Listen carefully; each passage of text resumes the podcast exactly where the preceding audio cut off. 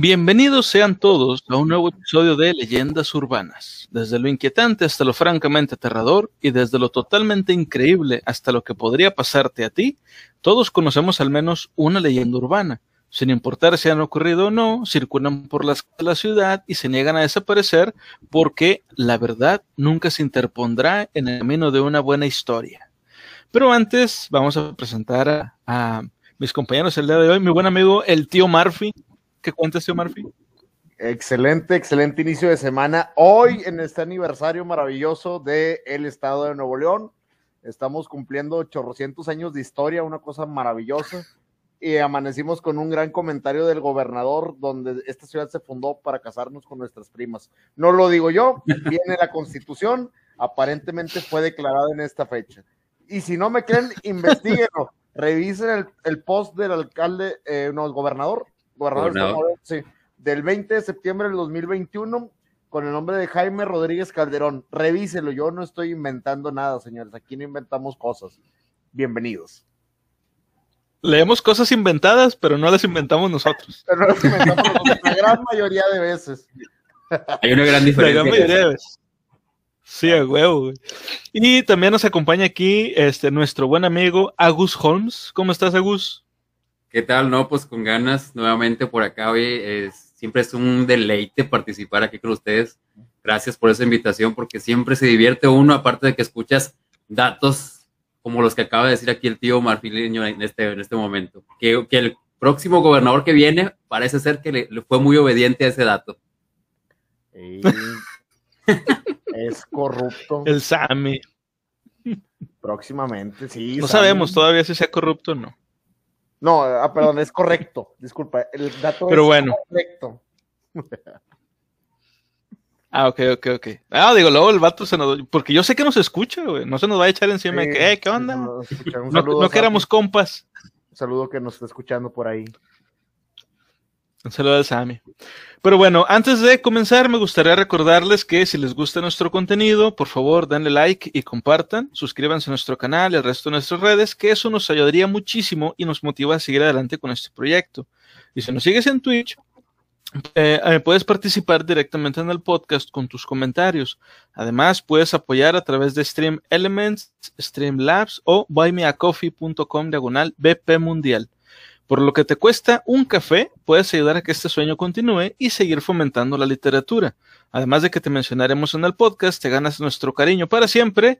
Y si necesitas que alguien reciba sus pataditas en las costillitas, lo hacemos también. Aquí estamos para lo que se ocupe.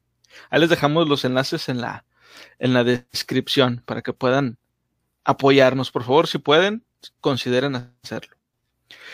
Y bueno, pues también me gustaría preguntarle aquí a- al buen Agus. A todos los invitados les hemos hecho la, la misma pregunta. ¿Para ti qué es una leyenda urbana? Ándale, qué preguntota. Pues fíjate que ¿O cómo la definirías tú, más bien? con el paso del tiempo escuchamos muchas historias que son parte ya como que de nuestra cultura, aunque ya después de mucho tiempo no sabemos qué tan ciertas son, qué tanto de verdad tienen, qué tanto de mentira, qué tanto le han agregado, qué tanto le han quitado.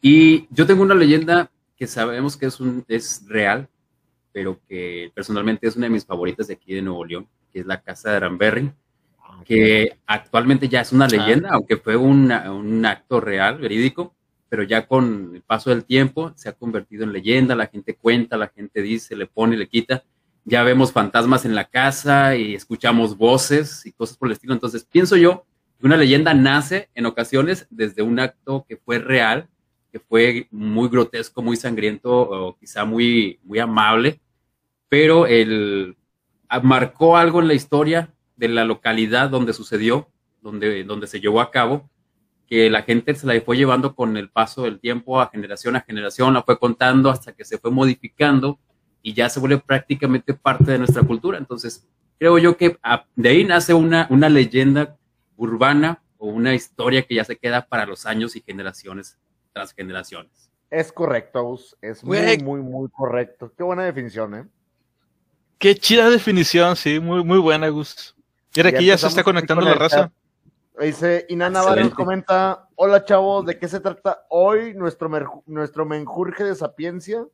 Este, pues Inana es una opción más de Leyendas Urbanas, un nuevo podcast de Leyendas Urbanas. Hoy tenemos invitado al buen Agus Holmes. Agus ya había participado con nosotros anteriormente en un podcast anterior, habíamos tenido la oportunidad ahí de, de conbeber con él. ya anduvimos. Ya, ya, anda, ya andaba aquí talachando. También se conecta desde Argentina. Usted Medasco, bienvenido, señor Medasco. Dice, buenas, buenas, mis queridos cofrades, saludos desde el sur, desde el sur, espero que sea Argentina y no el infierno. Este, tengo una pregunta para Conan y Murphy. ¿Cuáles son sus nombres y de dónde vienen sus apodos? Fuerte abrazo. Fuerte abrazo, Agus. Ah, muy pues, buena pregunta. Ándale. me, gustaría que. Será buen tiempo para, revelar los nombres. Es más interesante que el mío. El, el, de Conan es más interesante que el mío. El mío es una simple cuestión de, de que así me llamo. Me gustaría. Bueno, bueno, yo no creo que sea tan sencillo como el mío. El mío es mm, sumamente fácil de adivinar y de conocer. Ah, por supuesto, un gran personaje literario, definitivamente Agus es uno de mis personajes favoritos de toda la vida, güey. La verdad, fíjate que con él yo nací en la literatura. Dice, dice, adivinen quién llegó. Llegó Antonio Aguirre, bienvenido Antonio. Dice, Inana, hola, hola Antonio. nombres de bailarines. Fíjate que no, no, Inana, porque nosotros este, en algún momento los, Hot Nuts, originalmente el grupo de bailarines que traíamos, era, teníamos a las Palomas Ticas, la Bestiecita, un saludo por ahí si anda Baladez, este, pura raza, puros personajazos, ¿eh?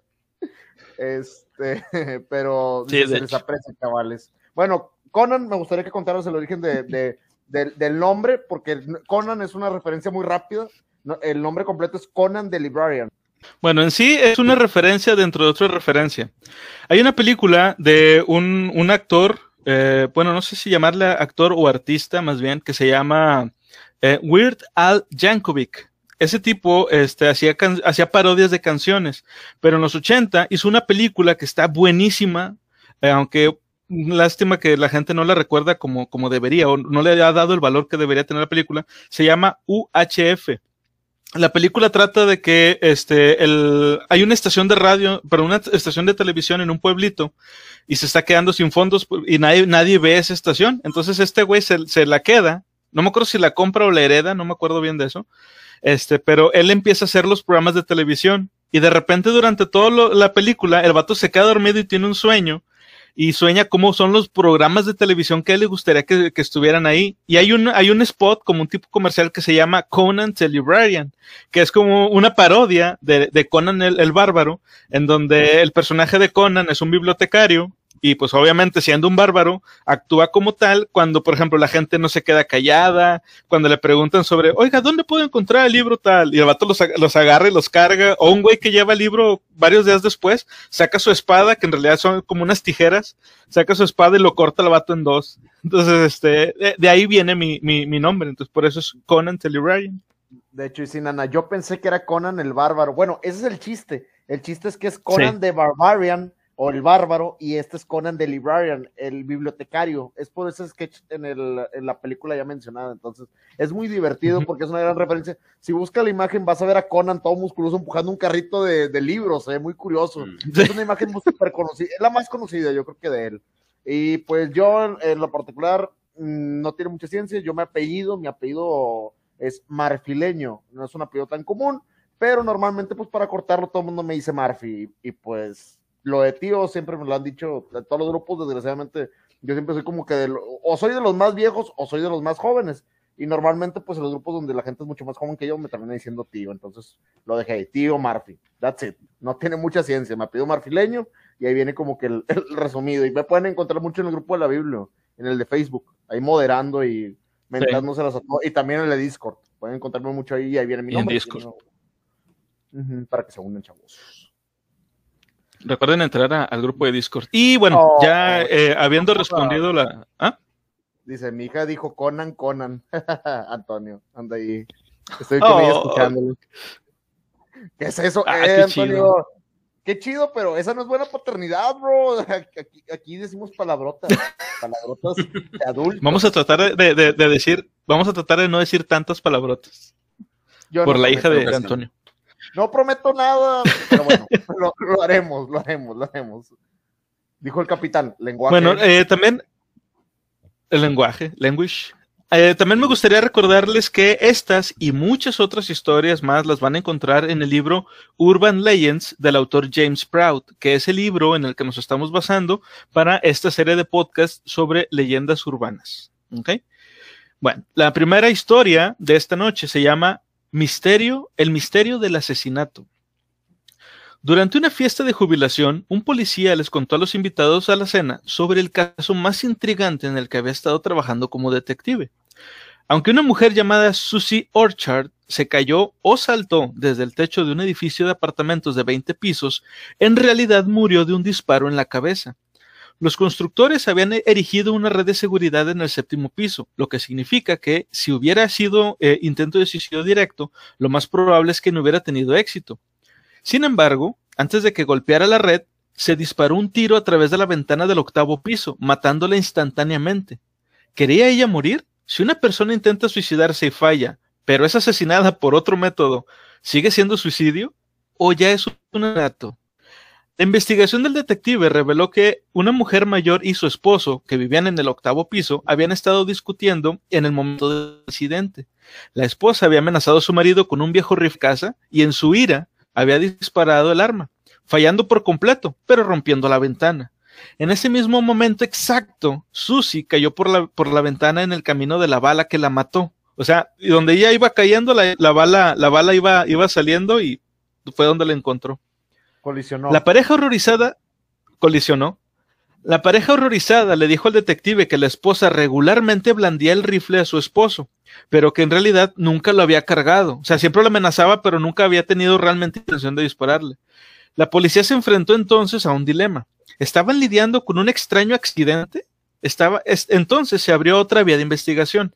Algunas semanas antes, un visitante del apartamento de la pareja de ancianos había visto a la hija de la pareja sosteniendo el rifle, manipulándolo. El detective explicó que el padre tenía una relación tensa con ella y que recientemente la había excluido de su testamento. Entonces, tal vez la hija fue la que cargó el rifle, habiendo visto a su madre amenazar a menudo con dispararle al padre, sabiendo que la próxima vez que lo hiciera lo mataría. En ese caso, ¿ella era realmente sospechosa del asesinato de Susie Orchard? Eso resultó ser más cercano a la verdad, pero el cargo no sería asesinato. La hija era Susie. Susie Orchard era la hija de esta pareja. Había dejado de esperar a que su padre matara a su, eh, perdón, que su madre matara a su padre con el rifle y se arrojó del techo desesperada por su situación económica.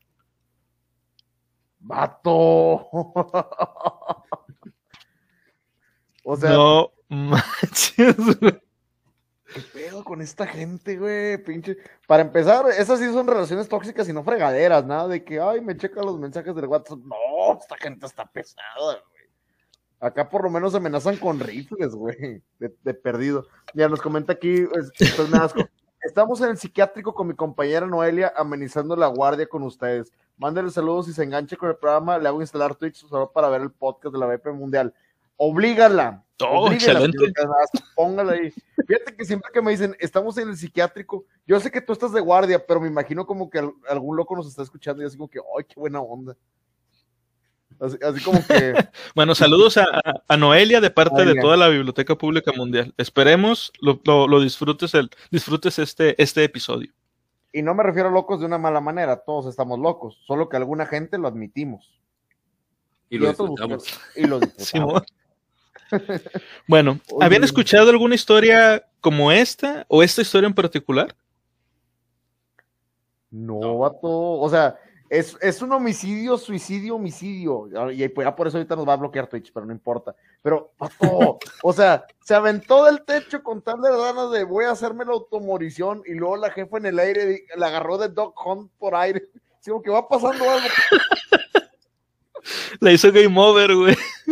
Oye, güey. Sí, aquí eh, dice, usted me con los locos somos nosotros. Es correcto, viejo. Tienes toda la razón.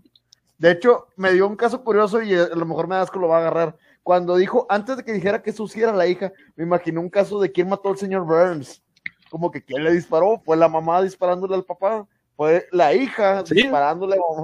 Me imaginé un caso así como que medio, medio de quién mató a quién, como el juego este de, pues sí, ¿cómo se llama ese juego? Eh, Clue. Clue, gracias. El juego, el juego se llama Clue, que por cierto tiene una película. el coronel Mostaza y demás. Jalo. Sí, sí, sí sale. Oye, sí sale de verdad. Pero realmente no, yo nunca había escuchado algo así. No sé si a ti, Agus, te suele ah. de algún libro, de algún hecho de la vida real, algo que te hayan comentado tus compas alguna vez en la vida. No, fíjate, de hecho, estaba como que tratando de acomodar los sucesos. A ver, pasó esto y luego después esto. Eh, porque estaba medio interesante, ni, ni de Edgar Allan Poe se me ha ocurrido algo así tan, tan locochón como lo que acabas de leer. La, la verdad está muy, el vato que, imaginó eso, eh, realmente sí estaba loco y realmente sí lo disfrutaba para poder plasmar algo así, eh, con esas ideas, con esa detallado, o sea, tan detallado, tan estructurado, eh, que quizá para alguien le, suene grotesco y, ah, ¿cómo se te puede ocurrir eso? Uno lo disfruta, porque el, el vato lo plasmó con mucho sentimiento, con mucha imaginación quizá, y te digo, me quedé pensando ahorita, ¿dónde he escuchado algo similar? O, una historia así, con una idea que sea parecida, pero la neta no. Esa está bien, está muy buena esta. Está muy complicado, nos comenta Antonio Aguirre. Eso solo pasa en Florida. Es correcto, me imagino el Florida Man como de inicio de cualquier título de historia. Florida Man. Florida Man. Este. le dispara una suicida en pleno vuelo. Así como que. Güey, es que es que está bien mamona la historia, güey. Pero sin embargo, les voy a contar algo. En la vida real yo tampoco he visto o he escuchado que esto haya pasado, o sea, que me, que me haya tocado verlo en las noticias. No dudo que sea posible, porque la física es cabrona y la ciencia puede comprobar que esto es, es probable. Claro. Este, sin embargo, insisto, yo no lo he visto tampoco así en la vida real, pero sí he visto casos parecidos. O sea, por ejemplo, de que, no sé, ya en un, episodio anterior habíamos contado la historia de un niño, eh, si no mal recuerdo, era brasileño, este, que salió un día eh, de Año Nuevo para celebrar con sus, con sus familiares, tronando cohetes y todo, este, o sea, con fuegos pirotécnicos, y le cayó una bala en la cabeza. No lo mató, afortunadamente, sino que lo que hizo fue que. Sí, una bala perdida. Exacto, entonces la, bala dio en un punto tan específico que hizo que el niño recuperara la vista porque la había perdido. Entonces, o sea, sabemos que eso sí puede llegar a pasar, pero esta historia en particular de que, o sea, el policía ya por, por este, ya se va, o sea, dando una, un, digamos que contando la historia más extraña que le tocó vivir, sí, sí se me hizo muy, este, o sea, el karma, karma is a bitch. Ya ves que la chava lo que quería era que mataran al papá, güey. De hecho, mira, dos comentarios así que nos comenté aquí, Nana. Adivina quién no era el juego. No, quedamos que era club. Adivina quién, yo también es, otro baile. Y otra nos dice, ya, no dejan, ya no dejan ni suicidarse a gusto. Bien agüitado. Ya, ya, ni, ni, en eso hay respeto ya. A huevo, ya ni en eso hay respeto, qué pedo. Respeten. No, Ay, güey, pero bueno si tienen bronquitas, y tienen cuestiones ahí, dice aquí Antonio, no sé si saben la historia que le dieron un balazo y después de la operación, eh, el balazo hablaba 23, el vato hablaba 23 idiomas diferentes. Ah, que le pegó una parte de la corteza cerebral y que desarrolló mucho el lenguaje. Esos problemas, de hecho lo habíamos hablado en algún episodio sobre que gente había sufrido accidentes similares este, y empezaban a hablar otros idiomas, aprendían más rápido matemáticas, aprendían de música cuando no sabían de música. Sí había escuchado casos muy similares. De hecho, Antonio, lo comentamos en, si no mal no recuerdo, fue en el del acelerador de, de, drones que le pasó por aquí, por el ojo, el colisionador. Sí, creo que fue ese, creo que fue en ese episodio. Habíamos hablado de un caso muy similar, Antonio, de ahí de, de, alguien que le sucedió en Rusia. Pero pues, eh, esto sabe Rusia. Es otro universo totalmente diferente junto con Japón. En Rusia se operan solos y la chingada. Digo, sí debe haber casos así bien súper extraños de, ese tipo de detalles. Por ejemplo, a mí me hizo recordar un episodio de Los Simpson donde Homero tiene algún tipo de accidente, no recuerdo exactamente ahorita, pero que el vato, eh, después de eso, de ese daño, después de ese golpe o accidente, se convierte en cantante de ópera. Nada más que el ah, detalle es que para hacer un, para cantar bien, para afinar bien y alcanzar las notas, tiene que estar acostado. o, sea, me hizo, me hizo recordar, me, trajo ahorita la mente y te dices, de algún, de algún caso tuvo que haber surgido esa idea. Eh, no, pero eso es real, viejo. ¿Sabes, Quién, ¿Sabes quién tenía esa manía? El vocal de Motorhead. Lemmy Kilmister tenía que tener el micrófono en una posición demasiado elevada para poder alcanzar las notas. Si te fijas, uh, tener tenía, aquí. Sí, lo tenía que tener bueno, literal, sí. tenía que estar así, en una posición muy, muy exacta. Y para la gente ahí que es un poquito más de barrio, le pasa a Junior Peluche en uno de los episodios donde nada más puede cantar en la, en la bañera. Revísalo, está interesante. Para los que tienen Blim. es lo que hizo Antonio, güey. Yo tuve un accidente y quedé más, güey. No, pues ahora que. No, bro. Que se No, ponga bro. donde pasa el camión para ver si. a, ver, a ver si se revierte, lo No arregla. es cierto, bro. No es cierto, mira, Antonio. Te voy a decir algo. Tú eres muy inteligente. Tú eres muy, muy inteligente porque todo lo que puedes estar haciendo en este momento, en un lunes a las diez y media de la noche, preferiste estar aquí. Big Brain. Big Brain. Y estás move. aquí en la Biblia. Estás aquí en la Biblia, viejo. También ahí Nana nos comenta. Así es. No me conformo con dos idiomas. es correcto. Dice, a mí me atropellaron muy bien. A mí me atropellaron dos veces y creo que no funciona. Te digo. Ay, ay, ay. A ver, Bueno, vamos a de continuar, se dice aquí Antonio Aguirre, Ajá. se me atravesó un árbitro. Ah, caray. No, pues. Ah, canijo. ¿Qué efecto podríamos, podría tener ahí? No, sé, a lo mejor ya no ve colores o No sé. ya no distingue una, de una, de una tarjeta roja de una amarilla. I don't know. A lo De mejor- una amarilla, huevo.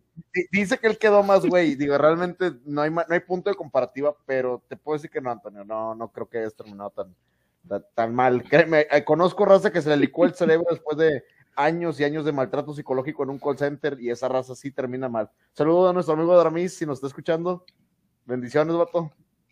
Los Adromis. Bueno, la siguiente historia se llama El último viaje del Lyubov Orlova. Ah, por cierto, no había el- puesto. El vídeo. Sí, Ese es disculpe, el- no había puesto este es las, imágenes. Para toda la raza que nos está escuchando en Spotify, Es una vuelta por Twitch, se pone muy padre, búsquenos BP Mundial. Aparte de la conversación que tenemos, hay algunos este, imágenes para dar contexto. Así es, ancinamente. Bueno, les decía, esta historia se llama El último viaje del Lyubov Orlova. El Lyubov Orlova, un crucero de 300 pies de largo, reforzado para resistir el hielo que flota en el Océano Austral, fue botado en Yugoslavia en 1976. Sirvió como crucero hasta que encalló en la isla Decepción en Antártida en 2006. El barco sufrió una serie de problemas y terminó abandonado en Terranova después de una disputa financiera destinado a la chatarra iba a ser remolcado a República Dominicana, donde podría ser desmantelado, pero poco después de iniciar la travesía, la línea del, remolcador se rompió, y a pesar de todos sus esfuerzos, la tripulación del remolcador no pudo recuperar el control en el 4.2 de las, perdón, 4.250 toneladas, debido al, de, al deterioro de, en las condiciones meteorológicas. El Lyubov Orlova estaba libre y emprendió su viaje solitario hacia el este a través del Atlántico. El barco apareció en varias partes del océano, pero debido a su tamaño y al hecho de que estaba en aguas internacionales, pues nadie quiso asumir la responsabilidad. Cuando apareció frente a la costa de Irlanda varios meses después, habiendo vagado miles de millas, se declaró que podría ser un peligro para la navegación y se emitió una advertencia. Aún más aterrador que esto era el hecho de que podría estar infestado de miles de ratas enfermas que sobrevivieron comiendo aves marinas y comiéndose entre sí. El barco apareció en el radar pero los aviones de búsqueda no lo vieron. Mientras los cazadores recorrían las aguas con esperanza de encontrar un botín, los periódicos advirtieron que podría tocar tierra en cualquier momento con su espeluznante cargamento.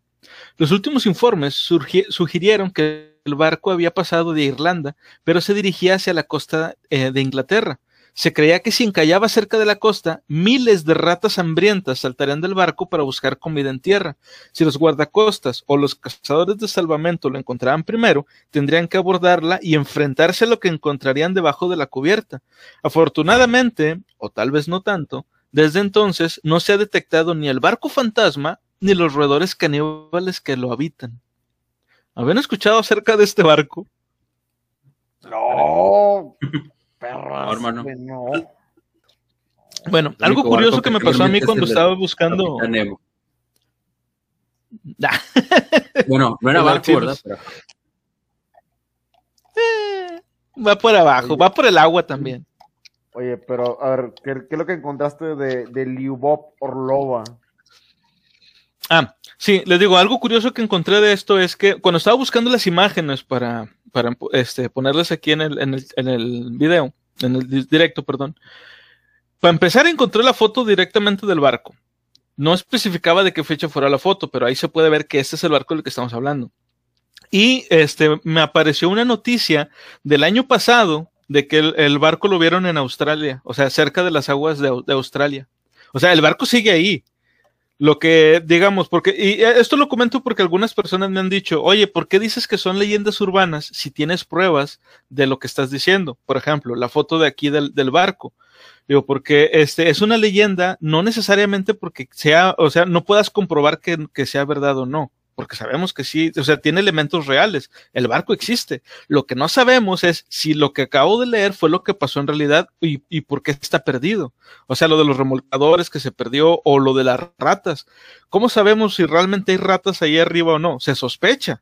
Pero como no se han podido volver a subir al barco, porque no, lo, no dan con él para interceptarlo, no sabemos. Se sospecha que ahí están y, y, sería algo, algo pues horrible encontrarte, imagínate, miles y miles de ratas caníbales y todas enfermas, me las imagino así bien, bien grotescas. Como uh -huh. los critters o algo así. Ándale, sí, pero con, pero con espuma, güey, acá. Ah, pero es que fíjate que eso es lo interesante de, lo, de las leyendas urbanas que tienen rasgos que son verídicos y a partir claro. de ahí de que está en la duda, ¿será real o no será real? A partir de ahí, te da muchísimos elementos para tú construir una historia eh, basándote en, en, esos pequeños datos que tienes. Entonces, por eso te, eh, ahí lo que tú mencionabas es, es, muy, muy importante porque no necesariamente tienes que comprobar que todo el 100% sea real, pero hay pequeños datos que sí, sí son reales, sí son comprobables y a partir de ahí, cualquiera de nosotros puede construir una historia que se puede generar una leyenda ya alterada a lo que se, se conocía anteriormente. Entonces, sí, esto sí, es lo, lo, que me gusta sí. mucho de las leyendas de hecho, urbanas. Digo, de hecho, aquí lo interesante será discernir cuál es la parte inventada y cuál, dónde, dónde termina la parte real y dónde comienza la parte inventada. Eso sería lo más interesante y eso es lo bonito de este tipo de, de historias. Ay, pero eso de, de, que le agregaron ratas, como que lo hicieron para hacerlo grotesco, de que no, y arriba hay ratas caníbales, y luego alguien va a decir, no, sobreviven porque había un cargamento nuclear, güey, son mutantes, y le van a ir metiendo más y más con los años, güey. Sinceramente. Y es que o sea, eso, sí. eso, esa exageración que se le va agregando es lo que mantiene viva finalmente a la leyenda. Claro. Si, si dejáramos el dato simple de que hay un barco con ese nombre y existió o existe, no, pues está bien, hay muchos barcos pero te cuento que está lleno de ratas infestadas, ratas eh, con enfermedades así bañadas que si te toca una, ya valiste. O sea, ya le empezamos a meter cosas así exageraditas que se escuchan sabrosonas y dices, oh, esta, esta historia está con ganas.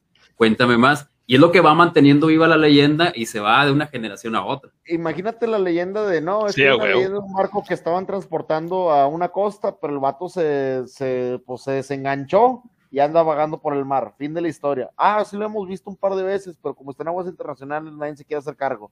Güey, qué aburrido, güey, qué hueva. Y luego un vato sale, sí. y luego sale el, el, vato raro de que, no, güey, pero es que ese barco no lo quieren agarrar por eso, güey. Tiene unas pinches ratas gigantes, envenenadas, caníbales, güey. O sea, ya le empiezan a meter ahí mucho.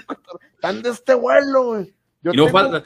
Y le empiezan el clásico, yo tengo un primo de un camarada, güey, que es marín, güey. No, no, fal no falta nunca ese vato. Mi, abuelito mi abuelito trabajó limpiando el barco y me platicó que pasaba, de ahí eh, se güey. va enganchando machín. Yo, yo, creo que siempre esa historia de yo tengo un pariente trabajando ahí, güey. Oh, no, mi, mi tío que trabajó en, yo, yo te la creo porque tengo muchos tíos que sí, han trabajado en Emacu, en todas las empresas de, de, metales que ha habido y por haber y fábricas, y te cuentan muchas historias, pero muchas de ellas son muy, uh -huh. muy reales o fantasiosas como para dudar de ellas. Y, y es lo que estamos diciendo ahorita. La, lo bello de las líneas urbanas es que son vigentes, con todo el tiempo, son vigentes porque sí. la gente le va agregando interés. Sí. Y, aquí... y ahora, algo importante. Algo importante con lo que se debe de quedar la, la gente, el bello público que nos está escuchando, existe en la vida real un barco fantasma que está en el mar.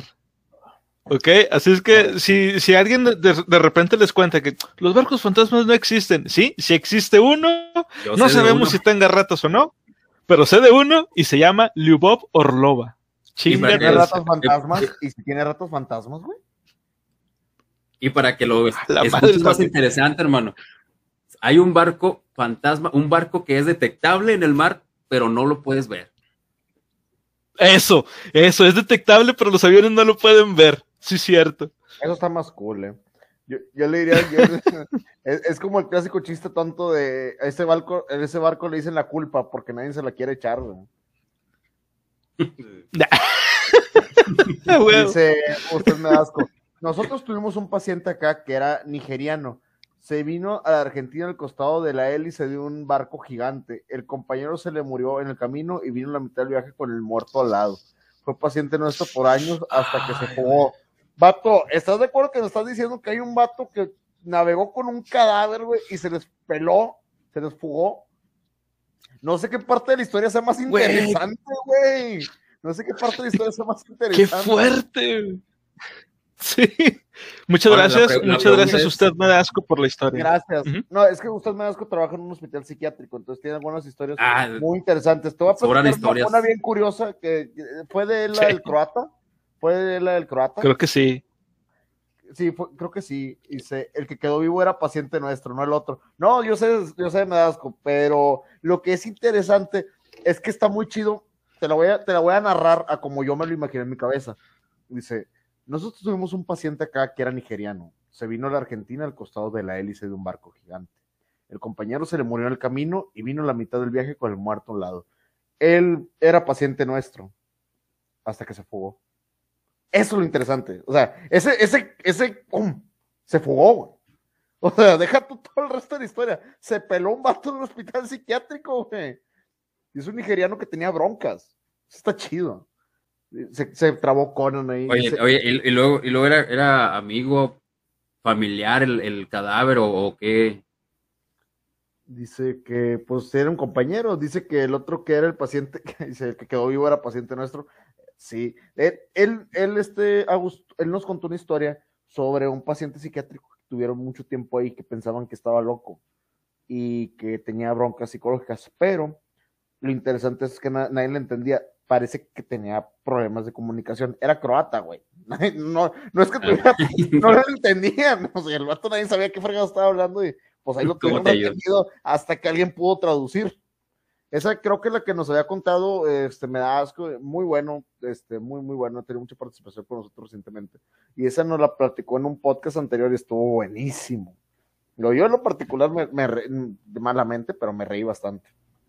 Problemas técnicos, pero volvemos al aire. Perdón. Le dio, le dio hipo a mi internet. Pero es que me imagino la historia así como fue, fue paciente de nosotros hasta que se fugó. Vato, no sé, güey, con qué parte de la historia me quedo, si con el viaje o con el final, güey. O con que viajó con el cadáver por no sé cuántos kilómetros, hermano. Yo si algún día voy, si algún día voy para allá, voy a preguntar, y si conozco algún nigeriano, voy a correr. Si en, Argentina algún día que ande viajando por allá conozco algún nigeriano, voy a correr. Por favor, no, no, no. Pues por otro lado tienes la seguridad que te cuida aún después de muerto, hermano. No. Pues sí, de hecho. Bueno, la siguiente historia se llama Zapatos Misteriosos. Un veraneante caminaba por la playa en una pintoresca isla de Columbia Británica, en Canadá, cuando vio un calzado deportivo en arena. No había nadie más alrededor, por lo que supuso que las olas debían haberlo arrastrado. Tras una inspección más cercana, para su horror se dio cuenta de que el zapato contenía un pie humano en un estado, eh, en un avanzado estado de descomposición. Esta vista se ha vuelto familiar para los amantes de la playa desde el 2007, ya que 16 artículos horripilantes de calzado, la mayoría de ellos con un pie derecho, han aparecido en las costas de Canadá y Washington. El más reciente apareció en febrero del 2016. ¿De dónde proceden y a quién pertenecen? Surgieron teorías macabras. Algunos creían que los pies habían cruzado el Océano Pacífico durante años y pertenecían a las víctimas del tsunami del 2004 mientras que otros pensaban que los propietarios de los zapatos eran víctimas de accidentes aéreos. Otra hipótesis era que quitarle los pies a las personas podría haber sido la forma favorita de algún asesino en serie local o de un sindicato del crimen para deshacerse de sus víctimas. Una minuciosa investigación forense identificó a los antiguos propietarios de cinco de los diferentes pies. Se pensaba que la mayoría de ellos eran personas suicidas que habían saltado de puentes en la zona y habían estado en el agua durante algún tiempo. Pero ¿por qué la gente seguía encontrando solo los zapatos? ¿Y por qué sucedió esto solo en, esta parte del mundo en particular? Las autoridades concluyeron que la mayoría de los pies no fueron cortados deliberadamente, sino desarticulados después de descomponerse el cuerpo en el agua y que el tipo de calzado que la gente estaba encontrando eran zapatillas ligeras y botas de montaña, son el tipo de artículos que eventualmente flotarían a la playa por el material del que estaban hechos. ¿Habían oído esta historia? Tampoco. Yo sí, pero porque se hizo famosa las noticias. Esto yo recuerdo haber escuchado las noticias. Yo recuerdo haber visto un video de, si no mal recuerdo, fue de Dross al respecto de esto. Y en el, en el video no daba ninguna explicación tampoco. O sea, digo, aparte de que Dross pues no trata de explicar nada, sino solamente contarte la historia. Um, y, de, y luego, poco tiempo después, encontré un, un video que decía, este, misterios de Internet que ya están resueltos, pero nadie sabe. Y salió este, y decían que sí era, este, que la gente que se suicidaba, este, aventándose al agua, pues obviamente el cuerpo quedaba ahí, y luego, supuestamente ahí en, ese, en esa parte hay muchos cangrejos. Entonces los cangrejos como que se comían el, los, el cuerpo, digamos, las, las piernas, y como el, te, el, el, pie se quedaba dentro de, de, los, de los tenis, pues ahí no alcanzaban a comer, entonces roían lo que estaba alrededor y el pie de repente, pues el, el tenis, perdón, salía flotando y se lo llevaba el agua, el, ajá, y llegaba a la playa. Pero según esto, o sea, según la historia que acabamos de leer, esa no es la respuesta en realidad, o sea, esa no es la razón, porque como dice aquí, ¿por qué nada más en esta zona ocurre esto?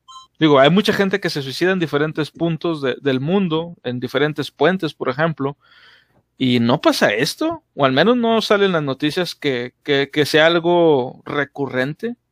De hecho, ahorita comenta Antonio Aguirre que él también lo vio en un noticiero, en un noticiero, dice, yo lo vi en un noticiero. Es que yo recuerdo que esta, esta historia se hizo famosa en un tiempo ya por los 2000 y algo. 2010, 2012 uh -huh. tal vez. Yo recuerdo haberla visto en un noticiero, o sea, una, algo como, ¿sabes como cuál? No sé si usted recuerda un poquito los programas que antes había de Telemundo, que eran como mm. programas hispanos, pero de noticias de sí. Estados Unidos, que salían en el canal 22 local de Monterrey, sí, sí. como Galavisión, y salían ese tipo de, de historias. Yo, haber, yo recuerdo haber escuchado alguna de ellas, pero pues sí, ¿cuál es la lógica? A lo mejor sucede por las corrientes de agua, si se, se parten ahí los cangrejos y demás, y por las corrientes de agua los disparan hacia algún otro punto, ¿no? Puede ser, buscando la explicación lógica. Pues sí está, que te cuenta que lo mencionas, sí, muy vagamente me suena así ese, ese caso, pero nunca he escuchado yo, como mencionas ahorita, eh, una explicación que tú digas, ah, oh, sí, sí, sucede por esto, así, o lo que mencionó, por ejemplo, ahorita Conan, eh, sí está como que difícil de aceptar, como que sean cangrejos comiendo esa carne humana o desarticulando el cuerpo y que solamente los, eh, las zapatillas con el pie puedan flotar, o sea, también tendré que flotar algún tipo de prenda, por ejemplo, no sé. Entonces sí, sí. está como que difícil de aceptar y quizá todavía pensar en otra idea en el que en la participación del, del hombre.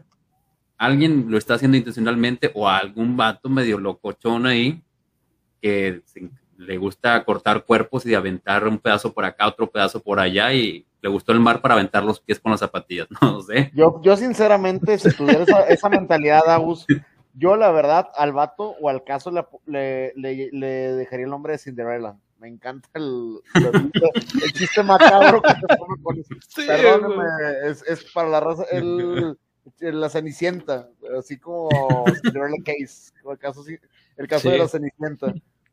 Zapatillas encontradas, qué macabro, pero qué gacho. Nos dice aquí Antonio Aguirre también, Dice, yo digo que son tortugas y pues no alcanzan el pie. ¿What? También es, pos es posible. Sí, o sea, como que es que ya ves que en, en, algunos ríos hay unas tortugas que les llaman tortugas mordelonas. Tienen otro nombre, obviamente, ah, pero yo las bueno. conozco así. y que te agarran el, este, o sea, como que tienen un pico bien enorme, güey. O sea, y es tan fuerte, es tan fuerte la mordida que pueden, pueden partir. Sí. sí, sí, sí, o sea, yo he visto videos, güey, donde le ponen este, en una sandía enfrente y la, la, parten en dos de una mordida, güey. De hecho, mira, nos comenta ahí usted me asco. Cenicienta por Stephen King. Haz de cuenta, sí, sí, sí, definitivo. Dice Antonio Aguirre, ¿han visto cómo comen las tortugas? He visto cómo acaban entre cuatro con una vaca muerta. Vato. ¿Qué, pedo, güey? Antonio, ¿qué, has estado viendo? ¿Qué tipo de tortugas, hermano? A ver, quiero conocer las tortugas. tortugas. ¿Qué estabas buscando para, para que te diera ese resultado? Así como que animales devorando vacas. Tortugas comiendo vacas. Déjame buscar un video. Pues me, me imagino Google, güey. Me imagino Google así como que de que Google, yo estoy, yo estoy listo para cualquier pregunta. Y Antonio, ¿cuántas tortugas se necesitan para comerse una vaca? Y Google, ¿estás bien? ¿Necesitas ayuda? Simón. pero, ¿Y por qué cuatro tortugas, Pero sí, sí está interesante ese punto de los cangrejos porque mm, te ah. lleva, piensas y dices, ah, no, no puede ser. En, una vez que el cuerpo es abierto, rasgado y todo, vendrían muchos más animales por el, la carne, por la sangre, por cosas por el estilo. Y un animal con una boca o mandíbula más grande y poderosa que un cangrejo desarma una zapatilla en, el momento. Sí, sí, sí. Fácil, güey, fácil. Dice aquí, aquí nos comentan, mira, las tortugas viendo las vacas así con cara de. Mmm. Dice Antonio Aguirre, pasaba por el río Pesquería siempre y ahí veía de eso. Es cierto, es cierto. En el río Pesquería, allá para Ay, Dios, qué, dolor. Dice aquí, usted me das las tortugas son peligrosas. ¿Acaso me vio las tortugas ninjas? Sí, pero deja tú.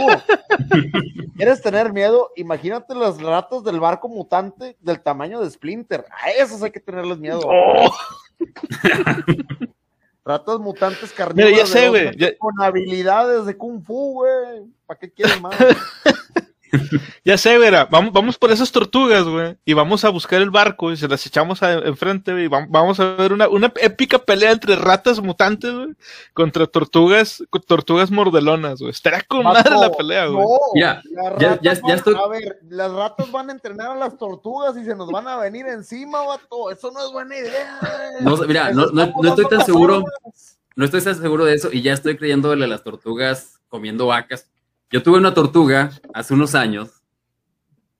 Originalmente o inicialmente la comencé a alimentar con el alimento comercial que te venden, pero después que empieza a crecer dices, eh, no puedo seguir dándole esa, cosa que me venden.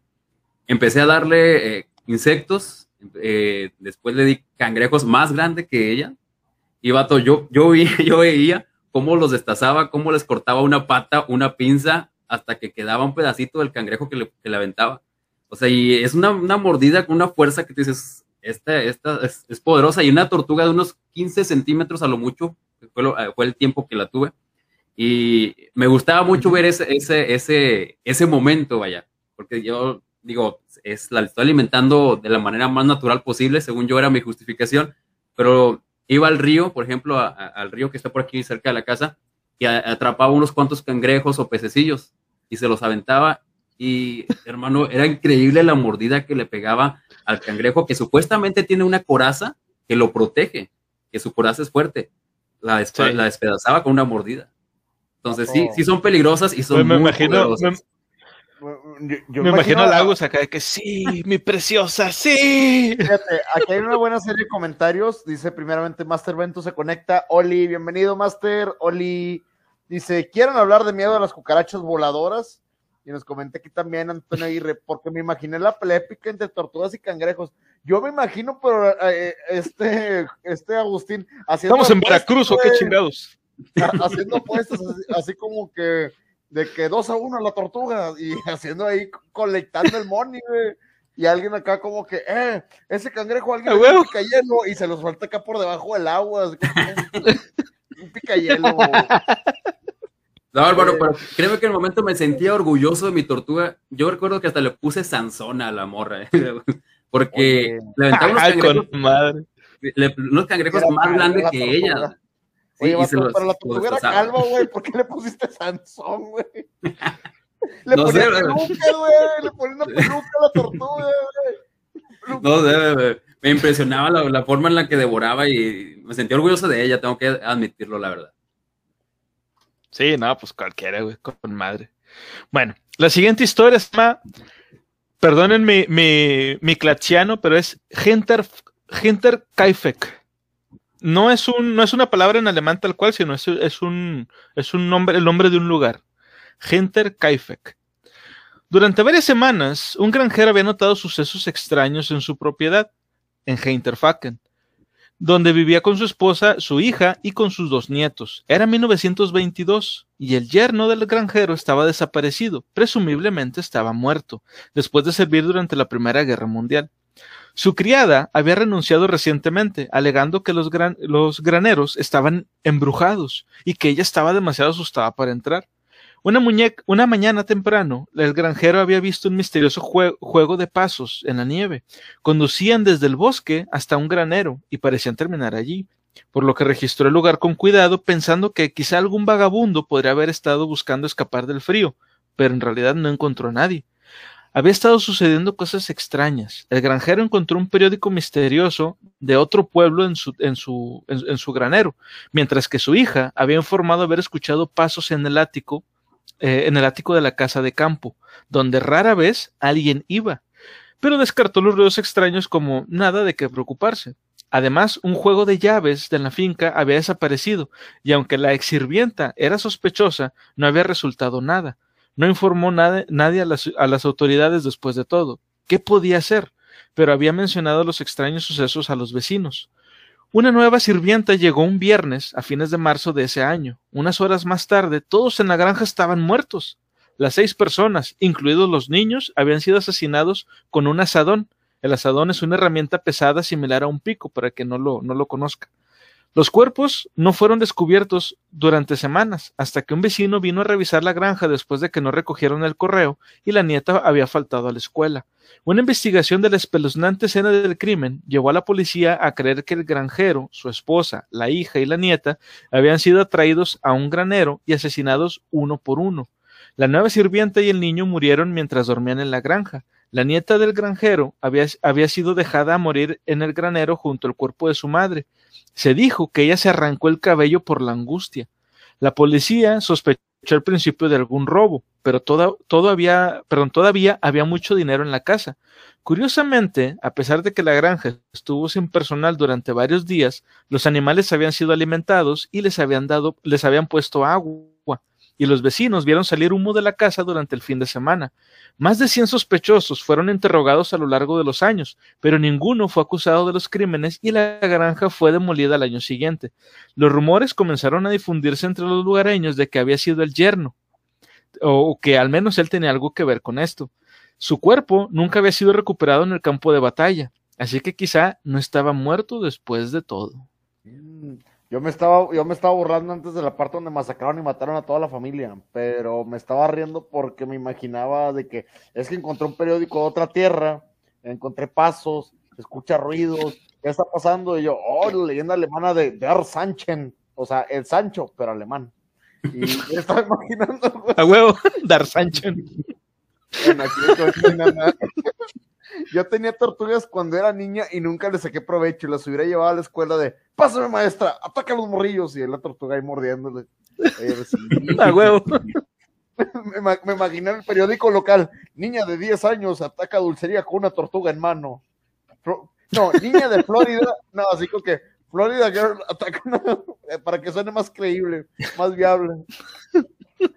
Simón. Oye, pero ¿qué onda con esa historia, Conan? ¿Qué, qué pedo? ¿Dónde lo sacaste el Oye, video? esto está como que más interesante, ¿no? Me- Bueno, me pareció muy más interesante que las anteriores esta. Está, está muy curioso. güey. Sí. Mm. Bueno, les, les voy a comentar algo, les voy a confesar ahorita este, algo que eh, muy poca gente conoce o a la que muy, poca, muy, muy pocas personas saben de mí.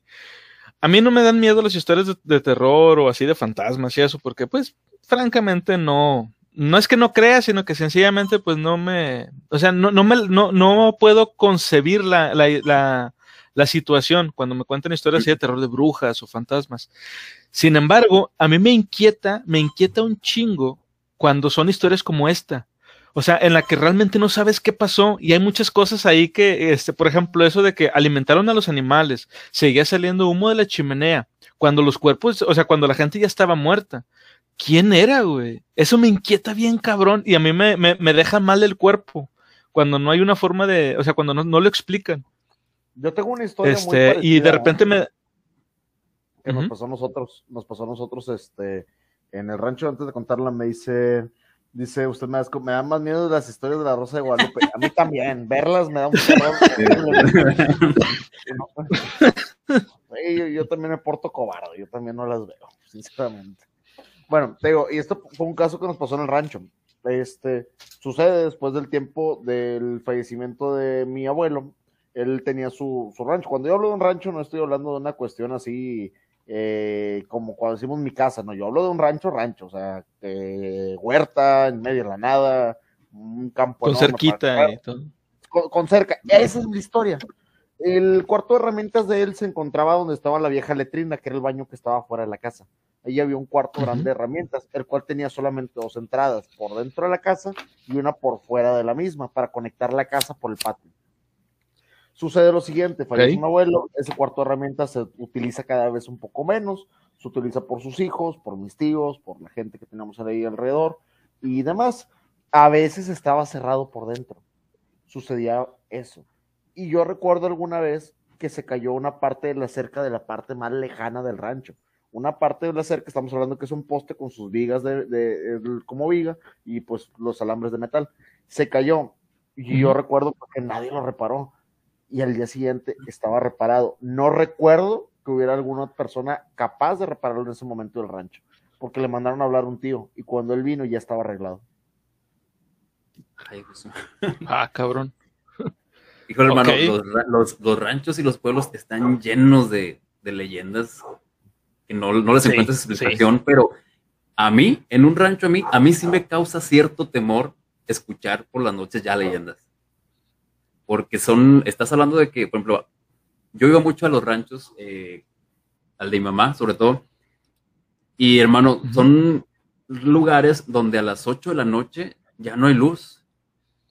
Y ve, ve a la tienda, híjole, y la gente lleva un candelabro o una lámpara para poder alumbrar en, la- en la- las calles, porque no, bueno, en aquel entonces ahí La me tocaba que no aceite, había. Sí, lámparas de aceite, yo, te, yo llegué a usarlas, ¿no? Yo llegué a usar lámparas. Sí, a mí también me tocaron. Y, Bueno, eh, y yo creo- veces- Ah, perdón, perdón, continúa, continúa. No, dale, Ah, Digo, bueno, yo voy a decir nada más. dale, dale. Dale, dale. Es que un poco de Bueno, delay. ya así rápido. Así, así rápido. Yo creo que eso de que los ranchos especialmente nos, nos den miedo, digo, porque yo, yo también he ido a, a, este, he, he ido a quintas, más bien, no a ranchos como tal, pero a quintas. Y como es- es- hay mucha bosque, mucha, muchos árboles y no alcanzas a ver muy lejos, como que tu mente puebla esos, esos bosquecillos de cosas que, que, que te inquietan, güey. Y claro, eso está en nuestra naturaleza para, para poder sobrevivir cuando, cuando, cuando cazábamos animales. Obviamente, pues ibas con precaución a ver qué se escondía detrás de, de la maleza o detrás de los árboles. Este, yo creo que esa es la explicación. Pero quieras que no es verdad, o sea, te inquietas bien cabrón, este, sobre todo si, si en, en donde estás está haciendo algo de viento, Ah. empiezan los árboles a moverse así y las hojas y todo, y tú, güey, qué pedo, o sea, te, te, te da un pinche pánico bien cabrón. Mira, Ya, yo, re- aquí- yo recuerdo cuando estaba morrillo, dale. eh, a, mí, a mí me tocó con mi papá eh, lanzarnos así al campo, campo abierto, machín, y quedarnos hasta cuatro o cinco días en el campo, poner, no sé, algún tipo de casa ah, improvisada, casa de campaña improvisada, y levantarte la madrugada ya y escuchar ruidos de todo tipo, desde lo más común, lo típico, coyotes, lobos, pero y de repente es donde yo de morrillo traigo esos recuerdos, pero ahorita ya pues ya no les pongo mucha atención. Escuchar aullidos, gruñidos, que no, no sabes, ah, chihuahua, ¿y este qué será? O este que se escucha muy humano para empezar. Y dices, Sí. ¿Quién, quién anda ya? O sea, ¿quién, ¿quién anda caminando o quién anda rondando en un campo eh, abierto? O sea, no, no, no encuentras alguna explicación y te, y te vas. La explicación más rápida cuando convives demasiado en, el lugar es la que te da la misma gente de ahí ah, que ya tiene muchos años, es que es la llorona que le gusta andar paseando a tal hora. Y de morrillo te quedas con eso, ah, yo escuché a la llorona, yo la, yo la, yo la, yo la vi. O es la señora que ahí murió y, o el señor que ahí murió y anda por ahí rondando.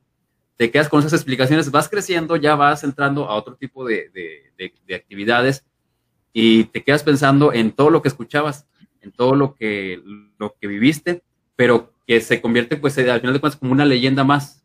Que ahorita las recuerdas, yo, yo las disfruto, las sigo escuchando con mucho cariño, pero pues ya no las tomas como las tomas en ese momento, ya no te causa el impacto de, ese momento. Depende, yo me di cuenta que los, que los gemidos que escuchaban la noche no eran la llorona, era una vecina, con un vecino. Dice, miren, esta historia les va a gustar, raza. Esta viene de nuestro mismo chat, viene de Antonio Aguirre, un participante recurrente aquí. Y dice, y nada, son los espectros de las personas que no sabían que estaban muertas, tipo la película de los otros. Si se acuerdan de la película de los otros, muy buena que está la, la movie. Dice, ya sin huesos y nada de eso. En la casa de mis padres se parecía el albañil que hizo los cimientos de la casa de mis papás. Él se suicidó a dos casas de la casa de mis papás. Y tiempo después, el espectro se nos aparecía como si estuviera haciendo trabajo. Todavía se nos apareció a papá primero, luego a mí y ya por último un amigo que lo vio pasar a su lado a las 8 de la tarde. Entre los Villarreales y Salinas Victoria se cuenta que hay un nahual, por eso muchas personas ya no se quedan en los terrenos, antes se acostumbraba a dormir afuera. Dos grandes historias de Antonio, oye, la primera de ellas, ¿qué, qué, onda? Y qué gacho, güey, ya te moriste y sigues jalando, chingado. ¿Dejó la obra inconclusa o qué? No, sí, a, lo, mejor a lo mejor, ah, yo conozco una historia, esta es urbana, pero es una leyenda urbana, pero fue real. Este, vamos a leer primero este comentario de usted me da asco y se los platico. Dice, acá una compañera me contó una historia en Victoria, Entrerios, es una provincia de allá de Argentina. Hay un lugar que se llama el Cerro de la Matanza, donde siempre se ven ovnis. Ah, caray, qué interesante. Oh. Resulta que una vez encontraron un cerdo con partes cortadas y cauterizadas lo raro era que el cerdo estaba vivo. Al final vinieron científicos y se lo compraron, pero jamás lo hicieron público. Oye. Ah, cabrón. Órale. Damn. Muy buena, muy buena. Dice, dice, dice Antonio Aguirre, le faltó la placa, pero se le pagó el trabajo que hizo, aclarando. Ah, ok, ya se le había pagado. responsable el amigo. Sí, e, eso es responsabilidad. Más allá, ah, les decía, es una historia de un albañil. Este, más allá del deber. Que me la platicó este, una persona que trabaja en la construcción, un amigo mío que es contratista. Y me comenta que estaban haciendo obra. No se han visto que cuando colocan los cimientos hacen pequeños puntes que salen del suelo donde va a ir la columna, pero van desde el suelo así. Son unas pequeñas barras de metal de a lo mejor unos 15, 10 centímetros. Están larguitas, pero como que no muy largas. Bueno, que una vez un albañil estaba atendiendo a unos asuntos, estaba cargando unas cosas, como que vio, y se tropezó y cayó de nalgas directamente contra esas barras. Ay, güey. Llegó la ambulancia porque por obvias razones no, lo pueden mover, o sea, la persona responsable del lugar dijo, déjenlo ahí hasta que llegue la, la, ambulancia, y ahí ellos lo retiraron con cuidado, se lo llevaron. El tipo está bien, le, le apodan el desquintado, esto no es broma, eh, le apodan el desquintado y sigue vivo y ahora está trabajando. Para aquellos que no entiendan esa pequeña referencia, acá en México, desquintar es como desvirginizar algo, entonces pues, así le llaman. Bautizado. lo, le dieron su bautizo, entonces es triste. no muy agradable que diga. No muy agradable, pero es cierto. A mí me lo contaron, es una leyenda urbana porque yo no estuve ahí, a mí me la platicaron y lo estoy contando el día de hoy. de, ese tipo, de ese tipo, sí he escuchado varias de que eh, la, vivía una persona, habitaba una persona, y cosas que acostumbraba a hacer la persona, que después ya murió, ya no está en vida, en ocasiones aparecen hechas como las hacía esa persona. Lo hizo mi abuelo, yo te lo digo, lo hizo mi abuelo. Estoy 100% seguro que lo hizo él porque nosotros le habíamos hablado a un tío, porque yo estaba muy pequeño para poder atender los asuntos, y le hablamos a un tío para que fuera el día siguiente, y cuando él llegó ya estaba arreglado. Y estoy seguro que no fue el vecino, porque el vecino colidaba del lado derecho y era muy largo el trayecto para donde estaba el punto más hacia atrás de la barda y la barda ni era la de él. O sea, no, era, no era posible. Y es que ese es el punto, ese es el punto. Tú puedes decir, eso es fácil de explicar, lo hizo alguien más, vato, pero es que no es que lo haga alguien más, es que está hecho en la forma y el estilo en, lo que los, en la que lo hacía esta persona. Es correcto. O sea, podemos hacer lo mismo, tú y yo podemos hacer lo mismo, pero se va a notar la diferencia, la esencia de cada uno y la forma en lo que lo hace cada uno. Eso los coyotes estaban bien atentos y aprendieron un chingo más que yo de carpintería y, arreglos de, casa, porque definitivamente como que para que se haya aventado el jale de, de puntear, de clavar bien y enredar el alambre cortando, o sea, no te la avientas así. También digo, no, creo que era el mejor trabajo. A mí me lo platicó mi tío que ya estaba hecho. Y él cuando fue a verlo, fue, no se tardó en regresar, dijo, ya está arreglado. Y fue una historia del rancho y se quedó como eso, nada más. Si se inventó, si no se inventó, a mí lo que me sorprendía es que el cuarto de herramientas se cerrara por dentro. Eso me sorprendió un chorro, porque no podíamos entrar. Y era a veces, no era. Güey, qué pedo.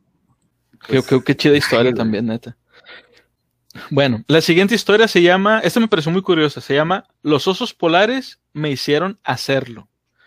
Una universidad en las afueras de Londres se encuentra eh, en un gran edificio antiguo, famoso por su extensa colección de arte.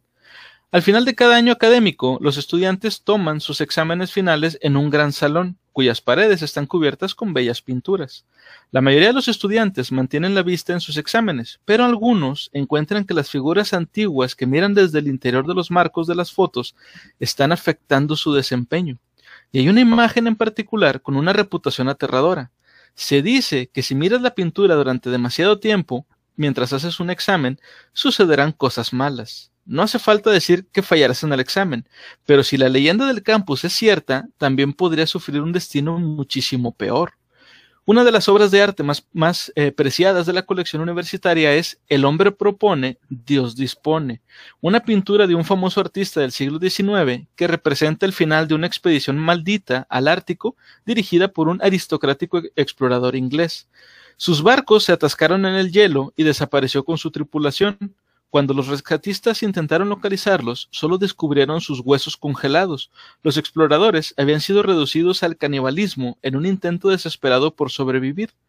La pintura presenta a dos osos polares monstruosos desgarrando los restos del barco y uno tiene en sus garras la caja torácica desnuda de un hombre. Hace muchos años, un estudiante estaba luchando con un examen de literatura inglesa y escaneaba las imágenes en las paredes en busca de alguna inspiración. Una de las pinturas le llamó la atención y comenzó a mirarla, murmurando incoherencias. Luego, para su horror, perdón, para horror de los demás presentes, agarró un lápiz afilado y se lo metió en el cerebro a través del ojo, matándose instantáneamente. Había algo en la pintura que lo había vuelto loco. Cuando los tutores sorprendidos leyeron su examen tratando de encontrarle sentido a sus inexplicables acciones, vieron que había escrito las palabras los osos en todos lados. La muerte del estudiante causó sensación y los rumores sobre la pintura se extendieron rápidamente por todo el campus. Pronto, el miedo fue tan intenso que ningún estudiante estaría en el salón durante la temporada de exámenes, y mucho menos sentarse a la vista de los osos polares. Las autoridades de la universidad finalmente cedieron a la histeria y acordaron cubrir el marco con las imágenes con una bandera. A pesar de su reconocido talento, se sabía que el artista que originalmente pintó el poderoso cuadro luchó contra el alcoholismo, el consumo de drogas y contra la depresión, sufriendo un colapso mental eh, a los 30 años. Finalmente fue declarado loco y fue internado en un manicomio, donde murió al cabo de un año. En cuanto a los osos polares, todavía están ahí, pero siguen ocultos a la vista en cuanto llega la temporada de los exámenes. Para la gente que nos está escuchando en Spotify, tenemos la imagen en pantalla, pueden buscarla así tal cual. El hombre propone, Dios dispone y neta, la pintura da miedo. ¿Qué se ve... más da miedo? Te pregunto, les pregunto a los dos. Primero me gustaría escuchar a Agus. ¿Qué oso de los que tú estás viendo en este momento en pantalla y que la gente que nos acompaña en Twitch también puede ver y me gustaría que también comentaran? ¿Qué oso es el que te inquieta? me, quedo, viéndolos y de repente agarra una pluma acá.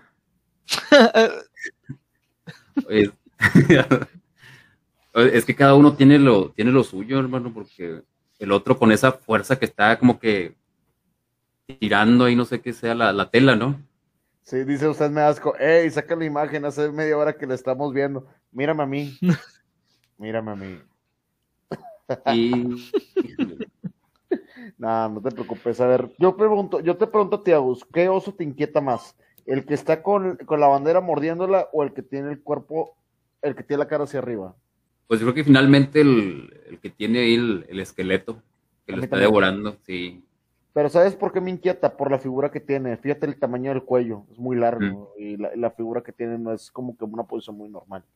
sí. Pues No que de hecho los dos están medio, tienen una forma muy peculiar, ¿no? Como que no son muy naturales, pero tampoco muy irreales. Es correcto. Aquí nos comentan, me acordé la leyenda del que se ríe.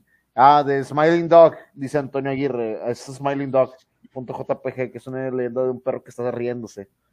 Es una imagen muy conocida de, de internet, se llama Smiling Dog. Dice aquí, Mago, mira al tío Murphy, nada más no te enamores. Es correcto, Mago. A ver, Conan, Sí, responde la pregunta, ¿quién, qué, ¿qué oso te inquieta más y por qué?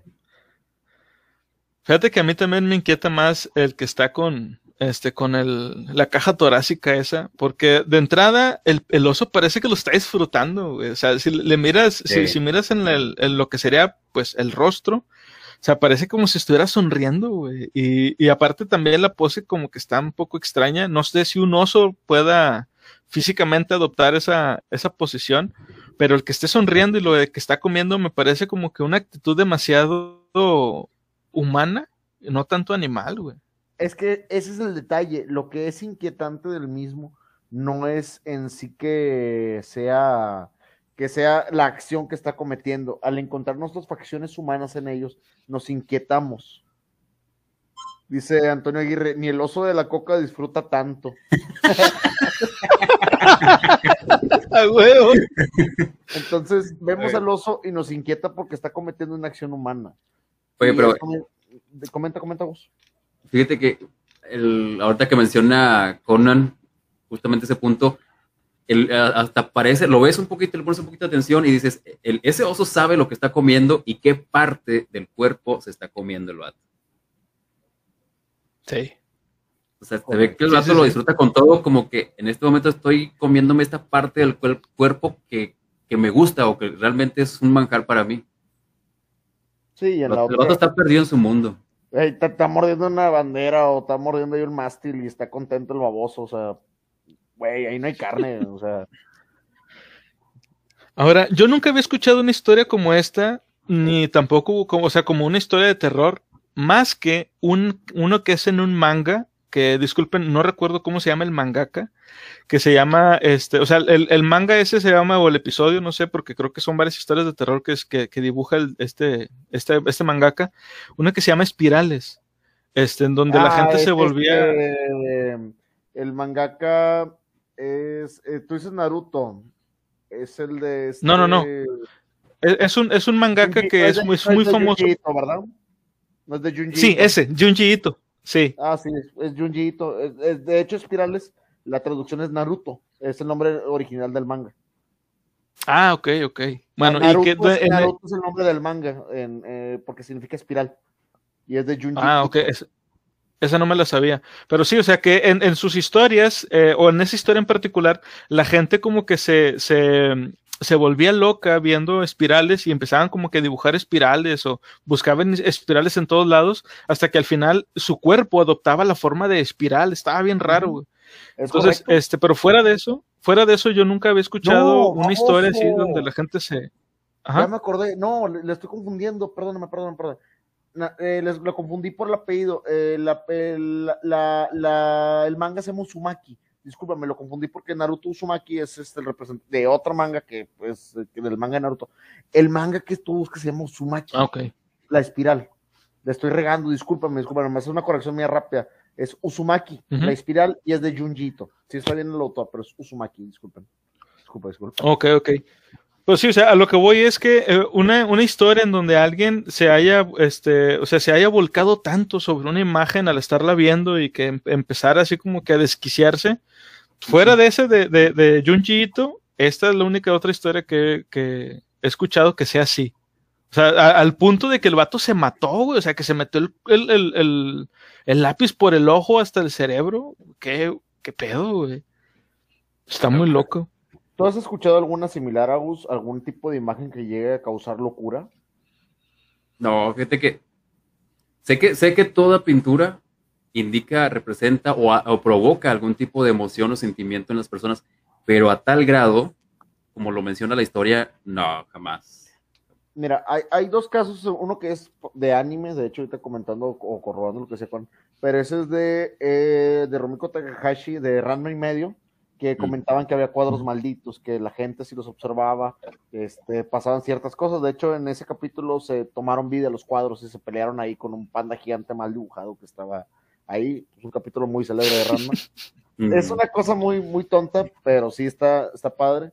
Y el otro que comentaba ahorita este Antonio Aguirre, el de Smiling Dog. .jpg es una imagen de esas que son choqueantes del internet. Dice, eh, la verdad está sufriendo por una astilla en la boca. Ay. pobres ositos. Se la bañó. que pobres ositos tiernos. Dice, no, está, está sufriendo el osillo. Está juguetón. Se la bañó. Muy bueno, muy bueno. Entonces, yo en lo particular sí he escuchado algo similar de, de, este tipo de historias que te causan algún tipo de, de locura o de sentimiento de aversión, pero al final de cuentas yo creo que también es el mito de las mismas, de que esa clásica, si tú miras esta imagen por 30 segundos te volverás loco, cosas de esas que hoy en día pululan mucho en, internet. Dice, me acordé de un cuadro que está mal que si quedas viendo a la hora siguiente te suicidas o te pasa algo que te marca por vida. Es una historia japonesa china, el cuadro no me acuerdo cómo se llama. Es de una geisha. Debe de ser japonesa, a final de cuentas. Sí, por lo de las geishas. Por lo de las geishas. Pero es lo que te digo, o sea, es una, es una de esas historias que se van sumando con el tiempo y las van modificando de no veas mucho tiempo este cuadro porque está maldito. Habrá que buscar como que era la historia que dice. A lo mejor más adelante nos aparece esa historia dentro de este libro, quién sabe. Muy probablemente. Pero bueno, vamos a contar la siguiente historia, que también pasamos de un cuadro maldito, ahora vamos a una gema maldita. Esta historia se llama La amatista maldita. La mayoría de los objetos se donan a museos porque sus propietarios creen que el mundo debería de verlos. Algunos artículos son, sin embargo, eh, perdón, eh, sin embargo, están allí porque los propietarios querían deshacerse de ellos, ya que están malditos y no deberían estar en posesión de ninguna persona. El Museo de Historia Natural en Londres tiene miles de objetos en su colección, todos con una historia interesante. Hay una magnífica exhibición de piedras preciosas alojada en un gabinete de alta seguridad conocido como la bóveda. Si miras con atención en una esquina, verás una piedra de amatista púrpura decorada con antiguos símbolos persas. Aunque se ve bonito, pero sin complicaciones, es todo lo contrario. Su propietario describió una vez a la amatista como triplemente maldita y manchada de sangre y el deshonor de todos los que la han poseído. La piedra preciosa llegó al museo por primera vez en la década de 1940, donada por la hija del propietario junto con una carta de su padre, Edward Heron Allen, fechada en 1904 y dirigida a quien, a quien sea el futuro poseedor. La carta explica que la amatista fue robada de un antiguo templo indio en, el siglo XIX y traída a Inglaterra por un oficial de la caballería de Bengala que, después de tomar posesión de la piedra, perdió la salud y el dinero. El oficial que saqueó la joya se la pasó a su hijo y él se la dio a un amigo, quien se suicidó y le legó la piedra en su testamento. En 1890 le dio la piedra a Heron Allen, un destacado abogado, naturalista, erudito persa y espiritualista londinense. Él también estaba preocupado por varias desgracias hasta que ató la piedra con un símbolo metálico de una serpiente de dos cabezas, con el que afirmó haber calmado temporalmente la maldición. Heron Allen guardaba la amatista en su biblioteca, donde tanto él como sus amigos vieron el fantasma de un santo hindú que se creía que estaba buscando la piedra le, prestó la joya a un amigo que se, que se sintió abrumado por, y cito, todos los desastres posibles, y pronto se la devolvió. Después de más pruebas, Heron Allen arrojó la valiosa gema a un canal con la esperanza de haber visto lo último, pero fue desenterrada y devuelta nuevamente a su renuente propietario por un comerciante informado. Entonces se le dio a otra amiga, una cantante, quien posteriormente perdió la voz y su carrera. Cuando Heron Allen tuvo un hijo, decidió esconder la joya para siempre. En 1904 escondió la amatista dentro de siete cajas llenas de amuletos protectores y la guardó en una bóveda de un banco, cuando las instrucciones, perdón, con las instrucciones de que no debía ser removida hasta 33 años después de su muerte. Incluyó una carta con la joya, advirtiendo a los futuros propietarios de sus poderes, con el consejo para que la arrojen al mar. Misteriosamente afirmó que tenía prohibido hacerlo él mismo por un juramento a una turbia sociedad secreta. Edward Heron Allen murió en 1944 y la posesión de la piedra pasó a su hija, quien esperó menos de un año antes de donarla al Museo Natural. La gema permaneció allí gran parte de, eh, durante gran parte del tiempo desapercibida, no estaba en exhibición permanente y la historia de la maldición nunca se publicó, pero en 2007, sin embargo, la joya fue redescubierta y exhibida públicamente, junto con, con su increíble historia. Pronto hubo rumores de que la piedra no había perdido su poder. Se podría pensar que los tipos racionales y altamente educados que trabajaban en el Museo de Londres en el siglo XXI considerarían la idea de una piedra preciosa maldita como algo sacado de una película de Indiana Jones. Pero la advertencia de la historia continuó resonando.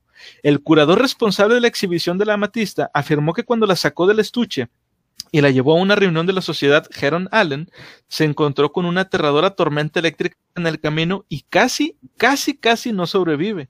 Y eso no fue todo. Cada vez que, cada vez que ha retirado la piedra del museo, ha sido golpeado por una misteriosa enfermedad, como si la joya eh, todavía tuviera la intención de traer la desgracia a todo aquel que la posea. Vato.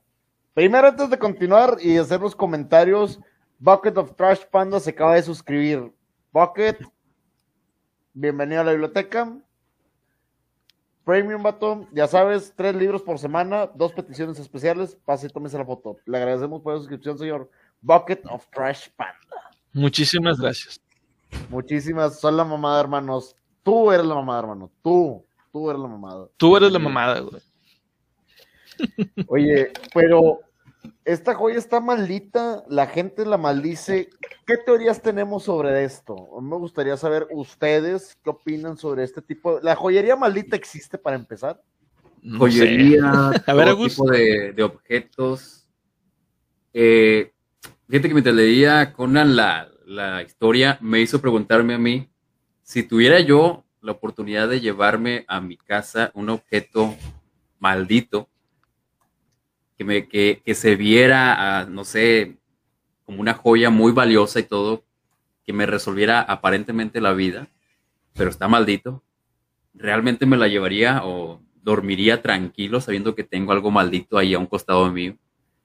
O sea, está, está interesante. Yo he escuchado muchas historias en ese aspecto y hay muchas, las religiones te meten muchas ideas eh, de que tienes en tu casa cosas que no te permiten vivir, vivir bien las mismas chamanes y lo que quieras también te meten esas ideas de que tienes que sacar de tu casa esto y aquello, estos objetos, estas actitudes y cosas por el estilo, porque traes maldición a tu vida. Y te dices, ¿realmente será así? ¿Será que hay que estar iniciado en algún tipo de religión, en algún tipo de creencia para que eso tenga algún efecto?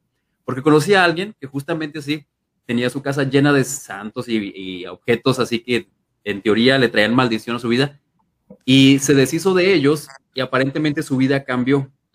Pero después abandonó la creencia que, le hizo hacer eso y, ya no, no sentía ningún temor, no sentía ninguna amenaza de esos objetos y podía tenerlos cerca de él sin ningún problema. Entonces mi pregunta es ahí, ¿es algo mental? ¿Es algo que hay que estar involucrado en cierta creencia para que tenga efecto esto? Positivamente sí, déjame, déjame decirte que positivamente, o sea, para que tenga un efecto positivo, sí tienes que darle un valor, tienes que darle un tipo de, de, sentimiento ahí. Dice aquí, comenta Antonio Aguirre, yo lo estaba confundiendo con la joya de mi tatarabuela, la reina de la tierra, que según las mujeres, que solo las mujeres pueden tenerlas. Ah, caray, Antonio Aguirre, descendiente, de, descendiente de lords británicos. Bendito, oye, buena onda. Dice aquí Ventus, oigan, paréntesis, ¿a qué hora salen por el pan? Uf, a las 7, carnal, a las 7. Estas horas ya estamos resguardados, ahorita no hay que salir mucho, recuerden, todavía estamos eh, en situaciones turbias, hay que calmarnos, dice Dice Bucket of Trash Panda. Pues mi vida no está tan chida, mínimo que me beneficien algo ese objeto. Imagínate que tu suerte lo revierta negativo con negativo. Es que ese es el punto, fíjate, lo que acaba, lo que acaba de decir está. La joya, güey. De que estoy tan maldito que yo le voy a echar una maldición a la joya, güey. Fíjate, hace, hace, hace, hace, unos meses vi un video de este, de, de, de, Luisito, que fue a visitar una casa supuestamente maldita. No recuerdo exactamente en qué estado. Hay una casa maldita que muchos han intentado. Alcohólico. Iba en estado alcohólico. No, no digo, no, bueno, ¿en qué estado de la República? ah, perdón. Oye, pero que esa casa han intentado vivir varias personas y se salen a la semana, a los días de haber estado ahí porque supuestamente está maldita la casa. Entonces, la, la intención de los que son dueños de esa propiedad es de que quien se atreva y quien dure más tiempo viviendo en esa casa, se la regalan así de fácil. Es una ah, casota, es una casota bañada, o sea, una casota grandísima, eh, unas fachadas increíbles, pero nadie ha superado la semana de estar viviendo ahí porque está maldita y todo lo que sucede en esa casa. Entonces, yo me pregunto, vato, la casa está bien chida. Yo quisiera aventarme y no sé si, si digo, yo no creo en que vaya a pasar algo. ¿Y qué tal si me quedo con esa casota? Es una mansión, hermano. Pero por otro lado, también das el, beneficio de la duda. ¿Y qué tal si sí pasan cosas que tú no te puedes explicar? Dice aquí Bucket of Trash Panda, informes, porfa. Inbox, Nani, inbox. Este, dice acá, usted me da asco, trae una, una historia, dice, acá en mi ciudad, ahí sí lo ubicamos, dice, acá en mi ciudad hay una historia, la pueden buscar en YouTube, en una página que se llama Rosario Paranormal, donde está contada por un policía que fue protagonista Resulta que un día entraron unos ladrones al cementerio de la Piedad, un cementerio grande de acá. Entraron con la idea de robar cobre para venderlo, cruces y esas cosas. En la tumba había una muñeca y uno de los ladrones la llevó. A la semana se fue para entregar a la policía porque decía que la muñeca le hablaba y lo estaba volviendo loco. Al parecer, la muñeca era de una niña autista que murió y su única amiga era la muñeca. Pero cuando murió sus padres se la dejaron sobre la tumba es innegable que algunos objetos conservan cierta impronta de sus dueños aún después de morir. Oye. Esa historia, esa historia yo sí la había escuchado antes. Este, y si no mal recuerdo, creo que en el, en el, ¿cómo se dice? En donde está la lápida de la niña, pusieron como una cerca para que pues no volviera a pasar eso de que se anduvieran robando cosas de, ahí. Si no mal recuerdo, es, es esa la historia, pero sí está muy chida, güey. Ahora, respecto a eso de, de este, gemas malditas y eso, yo, yo, en mi fuero interno, dudo mucho que pase. Nada de así de cosas sobrenaturales, yo no, yo no creo que, que, que, sean este, posibles. Sin embargo, sí es posible que tu mente se sugestione tan cabrón hasta tal punto de que tú mismo causes estas cosas. Ya lo habíamos visto, por ejemplo, en el, en el episodio donde hablamos de, ¿cómo se llamaba? El, el, el juguete, el muñeco que se llamaba Ben. Ah, eh, Si no me recuerdo, fue en, el de la muñeca, el de la enfermera. el de la enfermera. Este, sí, creo que fue en el primero o en el segundo episodio de aquí de Leyendas Urbanas, este, que el muñeco, este, tenía como que habilidades y se movía y hablaba con el niño y todo. Se este, y el hijo de la pegada. Se teletransportaba el cabrón. Entonces, este, pero yo creo que es más que nada porque la gente le atribuye esas, este, esas habilidades. Ahora, yo no sé si alguna vez han escuchado, este, el término tulpas este, supuestamente una tulpa es como que un ser que tú creas con tu mente. Insisto, eso es puro pedo, no es posible. La física de este universo al menos no lo permite. Pero la mente de, las personas eh, influye tanto en tu percepción del universo y en la percepción de la realidad que tú puedes llegar a crear este tipo de cosas, pero en tu imaginación este, eh, por decir como em, amigos imaginarios e interactuar con ellos. Cierto, si eso fuera cierto, no habría tanto Virgo solo en este mundo. ¿No crees que ya habrían creado acá cosas virtuales en su mente? ¿No crees que ya se estarían acá, este, ¿cómo se llama? Follando amigos imaginarios y demás. No, hay que ser.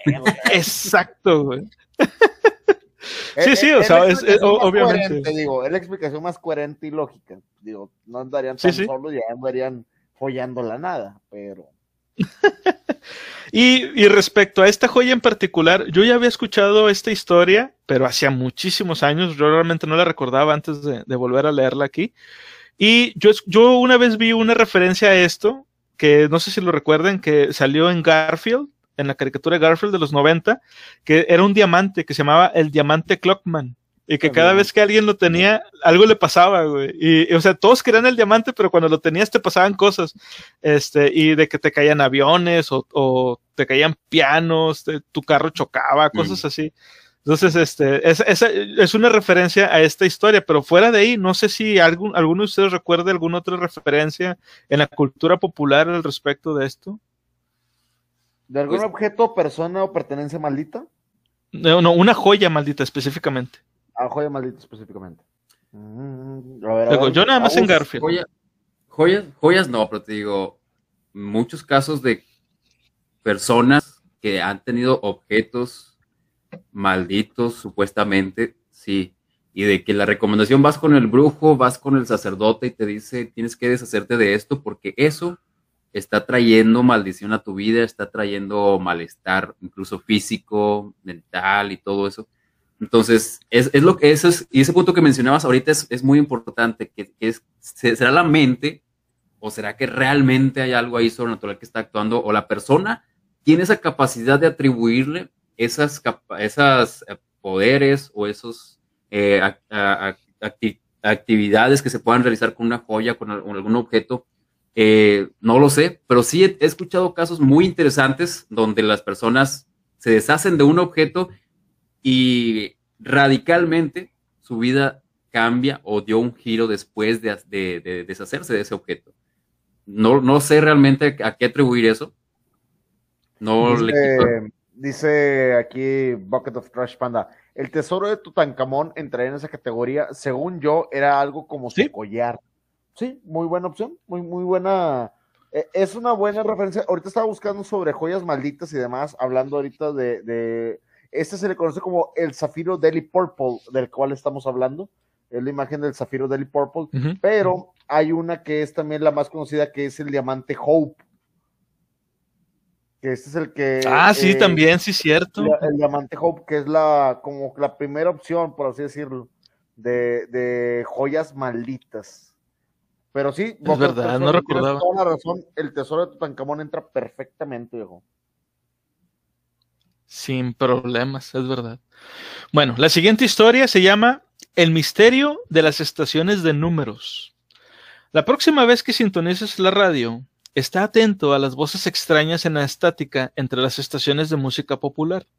Puede ser una transmisión de radio pirata o quizá algo siniestro. Transmisiones misteriosas que se han transmitido de manera intermitente desde el comienzo de la Guerra Fría. Y nadie sabe de dónde vienen, quién las envía o para empezar, ¿qué significan? Muchos se pueden escuchar en determinadas frecuencias de onda corta como una serie de zumbidos y pitidos, posiblemente sea código Morse o alguna otra comunicación secreta que está cifrada. Algunas, algunas estaciones de números, como se las conoce, cuentan con voces robóticas que leen secuencias aparentemente aleatorias de palabras o números como Yankee, Oscar, Foxtrot durante las 24 horas del día. Algunos sospechan que las transmisiones son mensajes para agentes encubiertos o células durmientes que esperan la llamada a la acción en países extranjeros. Muchas transmisiones reconocidas de las estaciones numéricas han desaparecido del radar después de la caída de la Unión Soviética, pero otras permanecen y el verdadero misterio es, ¿alguien todavía les está prestando atención? La duda se debe a que, es, a que es posible rastrear el origen de los mensajes, pero es mucho más difícil detectar determinar, perdón, de determinar quién nos está escuchando. La transmisión de Lincolnshire Poacher presenta a un hombre con acento inglés y leyendo grupos de números separados por la, la melodía electrónica de una vieja canción popular inglesa, Lincolnshire Poacher. La transmisión se escuchó durante décadas, desapareciendo repentinamente en 2008. Se cree que fue que los aficionados localizaron la fuente de la transmisión en Chipre, donde la Fuerza Aérea Británica ha estado presente durante muchos años. En una ocasión, las autoridades estadounidenses acusaron a varias personas de espiar para Cuba. Supuestamente habían recibido y decodificado mensajes secretos enviados por radio de onda corta desde la isla comunista. A pesar de esto, ningún gobierno ha admitido jamás la existencia de estaciones de números. Cuando un oyente de radio de Europa se quejó a la BBC de que una mujer leía números aleatorios, habían, eh, perdón, que leía números aleatorios había interrumpido las noticias del Servicio Mundial, la emisora afirmó que se trataba simplemente de un pronóstico del tiempo para las estaciones de esquí. Algunos han escuchado que las estaciones de números regulares se corrompen o se atascan, por ejemplo, una estación de números en inglés fue interrumpida repentinamente por música de China. Nadie sabe si se trataba de una señal genuina para los espías que estaban escuchando, entrometidos por una, una potencia extranjera, o simplemente un caso de cables cruzados. ¡Ay! Por favor, Kit Carlomagno, te necesitamos a huevo. Oye, qué genial. Nos bueno, eh, aquí Antonio Aguirre un comentario súper rápido. Dice: La famosa historia que Conan me recordó de cuando pasaba cerca donde mataron a un chavo, se escucha una ambulancia en la radio. Creo que fue en Apodaca. Ah, ok. Él decía: cuando vas en el carro y se escucha, este, se escucha eh, una ambulancia. La ambulancia, la sirena. La sirena, pero cuando pasa sobre un punto específico de la carretera, haz de cuenta que está un tramo de carretera y tú sintonizando la radio, si pasas por un punto específico donde asesinaron a alguien, se escucha una ambulancia de, manera constante. Sí, sí, sí conoce la historia, Antonio. De hecho, pueden ver el video en YouTube. O sea, de gente que ah, lo ha probado y sí, sí se oye. Y que lo ha probado, sí es cierto. Hay gente que no tiene nada que ver con videos paranormales, no tiene nada que ver con cosas este, del otro mundo y demás. Y ha pasado, o sea, lo prueban y, y ahí. Ahora, estas estaciones de radio yo la había escuchado, curiosamente, no sé dónde. Yo la había escuchado. ¿Tú, Agus? Estás en mute, Agus. Agus. A ver, creo que ya, ¿no? Ya, listo. sí. Fíjate, fíjate que todavía existe eso. Eh, me acordé yo de un profesor de comunicación que el vato es un periodista con un chorro de trayectoria y manejó el código Morse todavía y nos enseñaba en clase cómo, cómo lo hacía. Entonces, que un toque, eh, estaba bien canijo, bien difícil porque es, es por letra, no es por palabras. Entonces tienes que ir uniendo las letras, un toque, dos toques, tres toques, hasta que logras unir una palabra y, te avientas un mensaje, un, pequeño recado, te puedes andar hasta dos horas poderlo descifrar.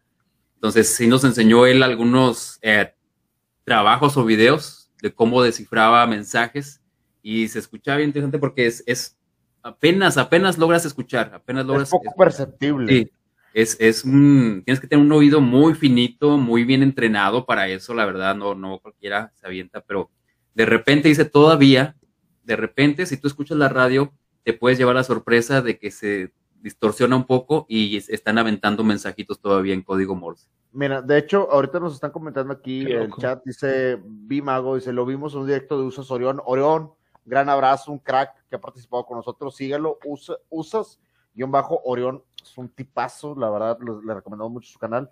Dice, lo vimos en un directo. Le preguntaba yo que si estaba jugando Fallout, porque en Fallout existen estas estaciones de números.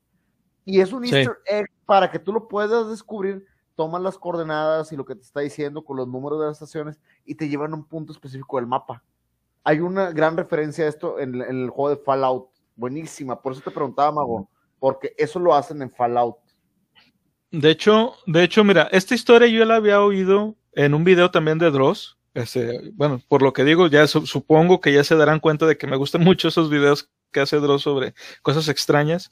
Eh, insisto, este, este, tipo de cosas que, que son misterios me, me, inquietan más que cosas paranormales, porque ¿quién chingados las mantiene? estamos de acuerdo en que estas estaciones de radio eh, necesitan un cierto tipo de mantenimiento para que puedan seguir funcionando. No, no, aunque sean voces robóticas y que estén programadas por ahí, o sea, son aparatos electrónicos y ya sea por ratas, ya sea por eh, insectos, se van a estar comiendo los cables y van a dejar de funcionar en algún punto, según la propia historia que. ¿Qué tal si el barco que está vagando tiene estaciones de radios de números? No hay ratas adentro, güey. También es posible, sí, sí, sí. De hecho, hay una historia bien curiosa, luego se les cuento bien, de unos tipos que eran piratas este, de radio, eh, estación rock o estación rock pirata, algo así se llamaba, que eran unos güeyes que estaban en un barco y desde el barco estaban emitiendo este, música de rock, porque no me acuerdo en qué, eh, no me acuerdo en qué país, de qué país eran exactamente, pero estaba prohibido. Entonces ellos lo que hicieron fue que emitían la música desde, desde el barco en, en, el mar. Entonces era una forma de ellos de pues saltarse, digamos, esa, esa ley. Entonces es, es posible que... Nos comenta, es que las máquinas de antes duraban más. Ah, no, claro, claro. Totalmente de acuerdo, pero estamos hablando de que de la Guerra Fría, o sea, estamos hablando por ahí de los este, 60 hasta ahorita. Y digo, ya hemos visto que algunas sí se han caído, pero otras continúan, otras siguen. ¿Sabes qué parte me erizó la piel de lo que platicaste? Cuando están diciendo los números con un acento y entra música china. Y dije, no, hombre, o sea, los torcieron, pasó un accidente, los chinos sí, intervinieron. O sea, eso me dio como que shivers porque te, te dices, vato, ellos estaban enterados y los atacaron. O sea, te, imaginas. Sí, sí, exacto, güey. Wow.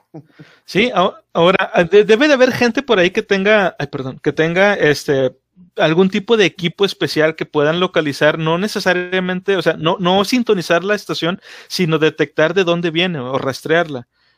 No creo, no creo que, que nadie lo haya intentado. Al contrario, estoy casi seguro de que más de una persona lo ha intentado y algo le ha pasado, güey. Claro, no te acuerdas, mira, hay, algunas referencias muy rápidas de eso en la cultura pop, como el chiste que hice en su momento de Kit Carlo Magno de Hal, en, eh, haciendo radio pirata en la universidad en Malcolm en del Medio, también en Cómo conocer a tu madre, lo hace Ted Mosby con el profesor X, y hay una serie de gente que tuvo radios piratas a través de sus, de sus vidas, entonces hay mucha gente, ¿sabes cómo los buscaban o cómo los rastreaban? Con pistolitas como tipo de sonar donde estaban buscando dónde la frecuencia era más fuerte para irse acercando cada ah, vez más. Eran unas pistolitas bien sencillas. ¿Ibas a comentar, Agus? Fíjate, a mí me, recordó uno de los comentarios que nos decía este profesor. Me dice, eh, es, es, espionaje, puro.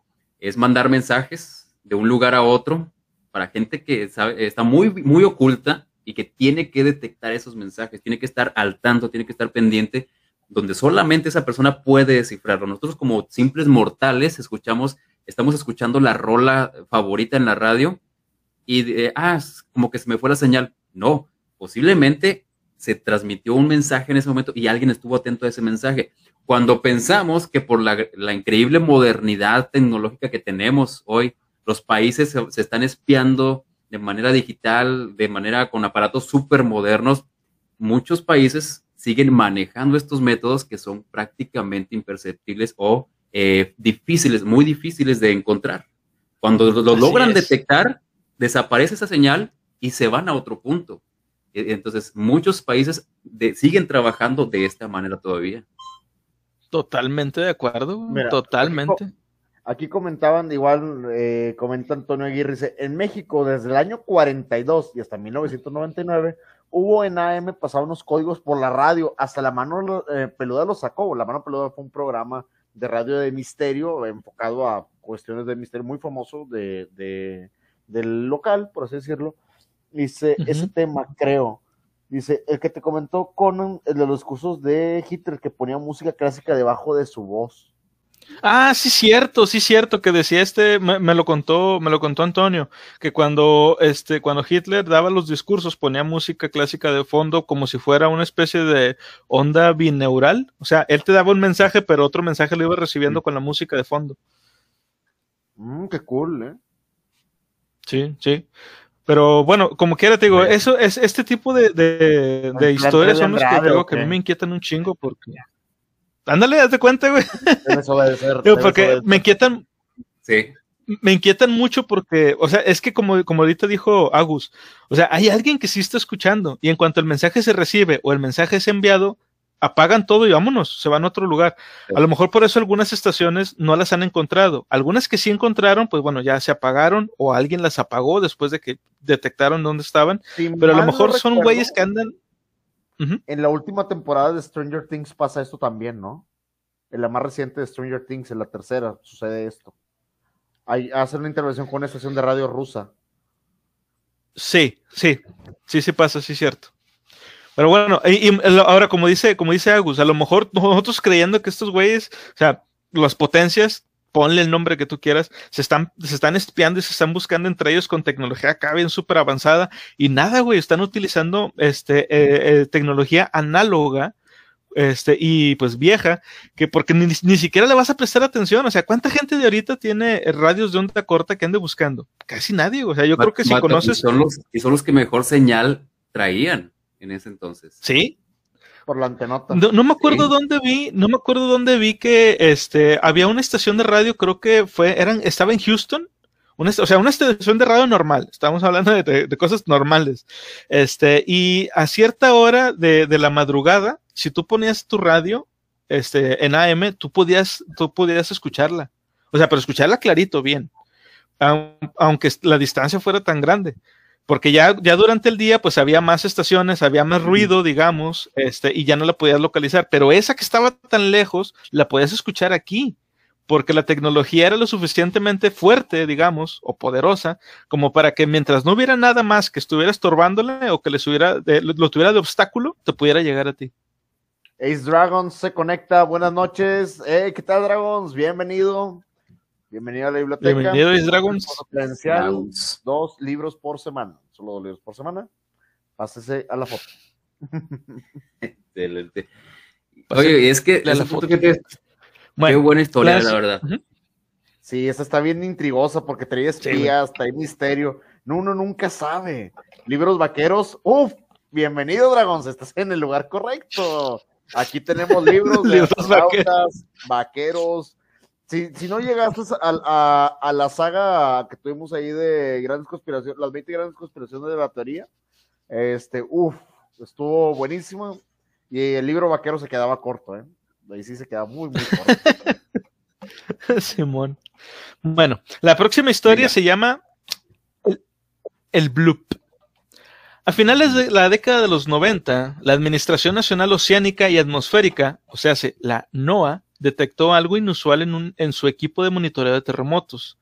Era un sonido de baja frecuencia extremadamente poderoso que retumbaba a través del océano que duró varios minutos. Parecía emanar del centro del Pacífico Sur, a unas 3.000 millas de tierra. El sonido, que los científicos denominaron el bloop, también fue captado por la matriz de hidrófonos de la Marina de los Estados Unidos, generalmente utilizada para detectar submarinos nucleares rusos. Ya, seguimos con los espías. El ruido se registró a un sistema varias veces y luego desapareció. Se detectaron como posibles causas submarinos nucleares, terremotos o, o, explosivos, cuando los icebergs parten de la plataforma de hielo al mar, raspando el fondo del mar, pueden causar ruidos increíblemente fuertes y duraderos que hacen eco a través del océano. Pero los científicos antárticos no habían registrado tales eventos. La NOAA también ha detectado otros sonidos similares que ocurren en diferentes lugares, durante un tiempo, el principal sospechoso fue una ballena, ya que el perfil de sonido coincidía con el creado por una criatura viviente, pero el bloop era muchas veces más fuerte que incluso una ballena azul, la criatura más ruidosa conocida en el océano. ¿Es el bloop la llamada de un monstruo desconocido en las profundidades inexploradas del océano más profundo de la Tierra? ¿Ustedes qué creen? Desgraciadamente, el Blue creo que lo desmintieron hace poco, recientemente, pero yo tenía la intención de que fuera un Cthulhu, güey. Está bien ilusionado, vato. Dice, ¿Cómo lo desmintieron? De, pur, puras cosas de culto aquí. 10 de 10. 10 de 10, es correcto. Es Dragons. Dice eh, Bucket of Trash Panda. El Juanga les dedicó una rola. a ah, caray. Al Blue a las estaciones. ¿A nosotros radio, o al Bloop? A nosotros. Ah, okay. dice, no, dice, vamos al Noa Noa. Ah, caray. Eso sí me interesa. ¡Ah, se mamó! ¡A huevo! Claro. Ay, Bucket of Trash Pan. Andan con todo el día de 8. ¿eh? Andan con todo. No, pero habían dicho que eran. Eh, no, no. Del, eran capas de, de, hielo del Antártico que iban como que de, desplazándose. Habían dicho, ojo, es una teoría como que eran productos del HARP y de todo ese tipo de movimientos telúricos y que se, se, producía el ruido. Si no me equivoco, creo que tú mismo lo habías comentado en un capítulo anterior, ¿no, Conan? Sí.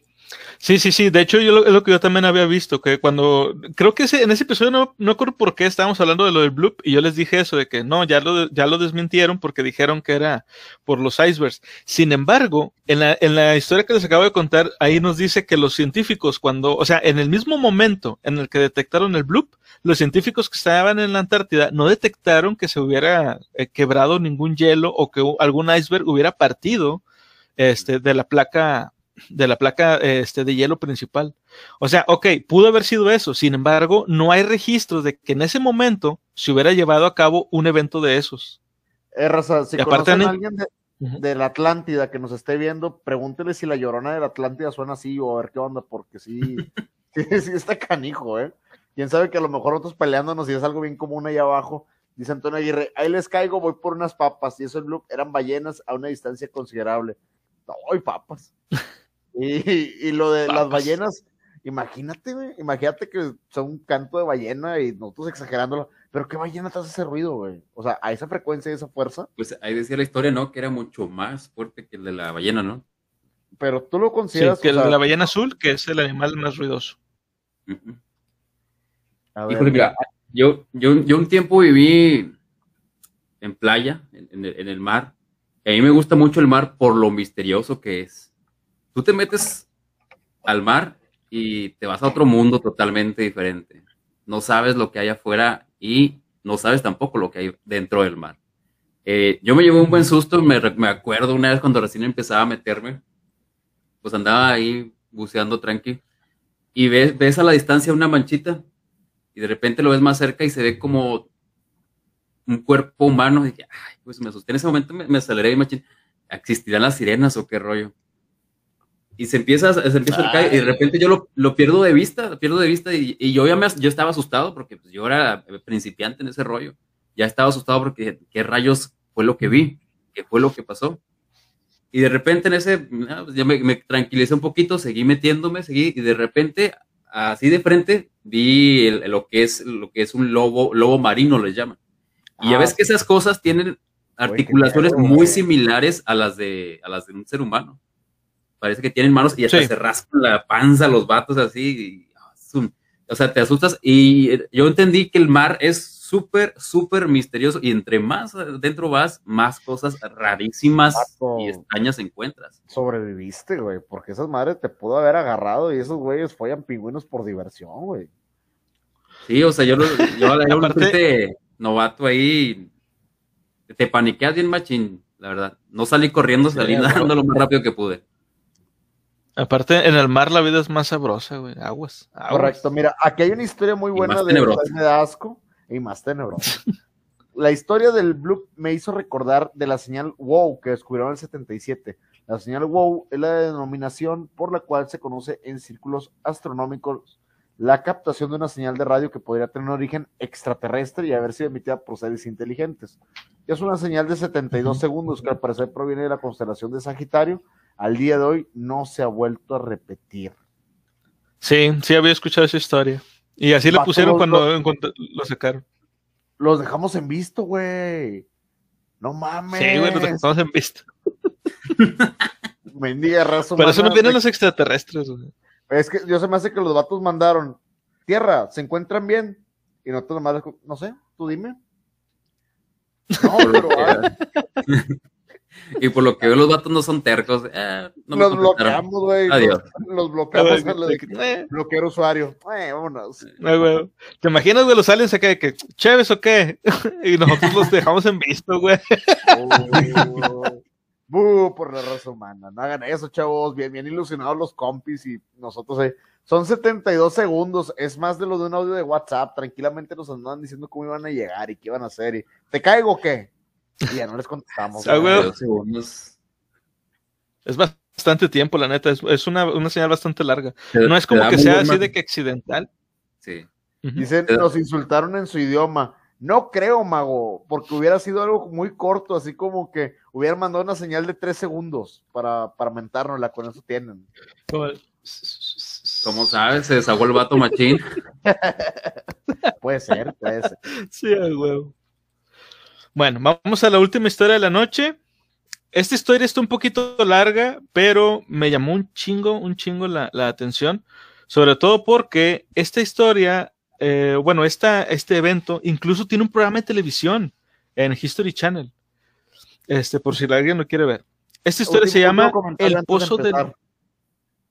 Ajá. Dice, nos comentan aquí Ace Dragons, otra vez estos malditos changos.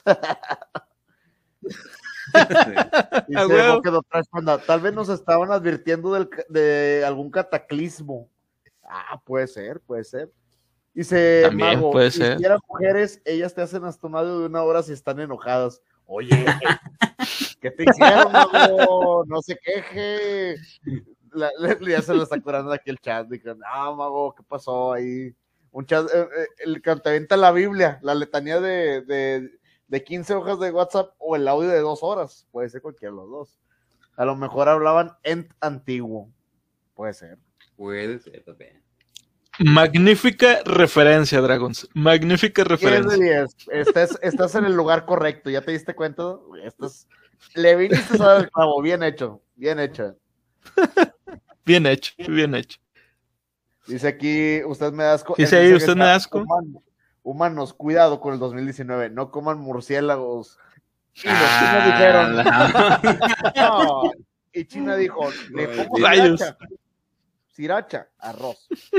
Bueno, Que le ponga sriracha, dice. que le ponga sriracha.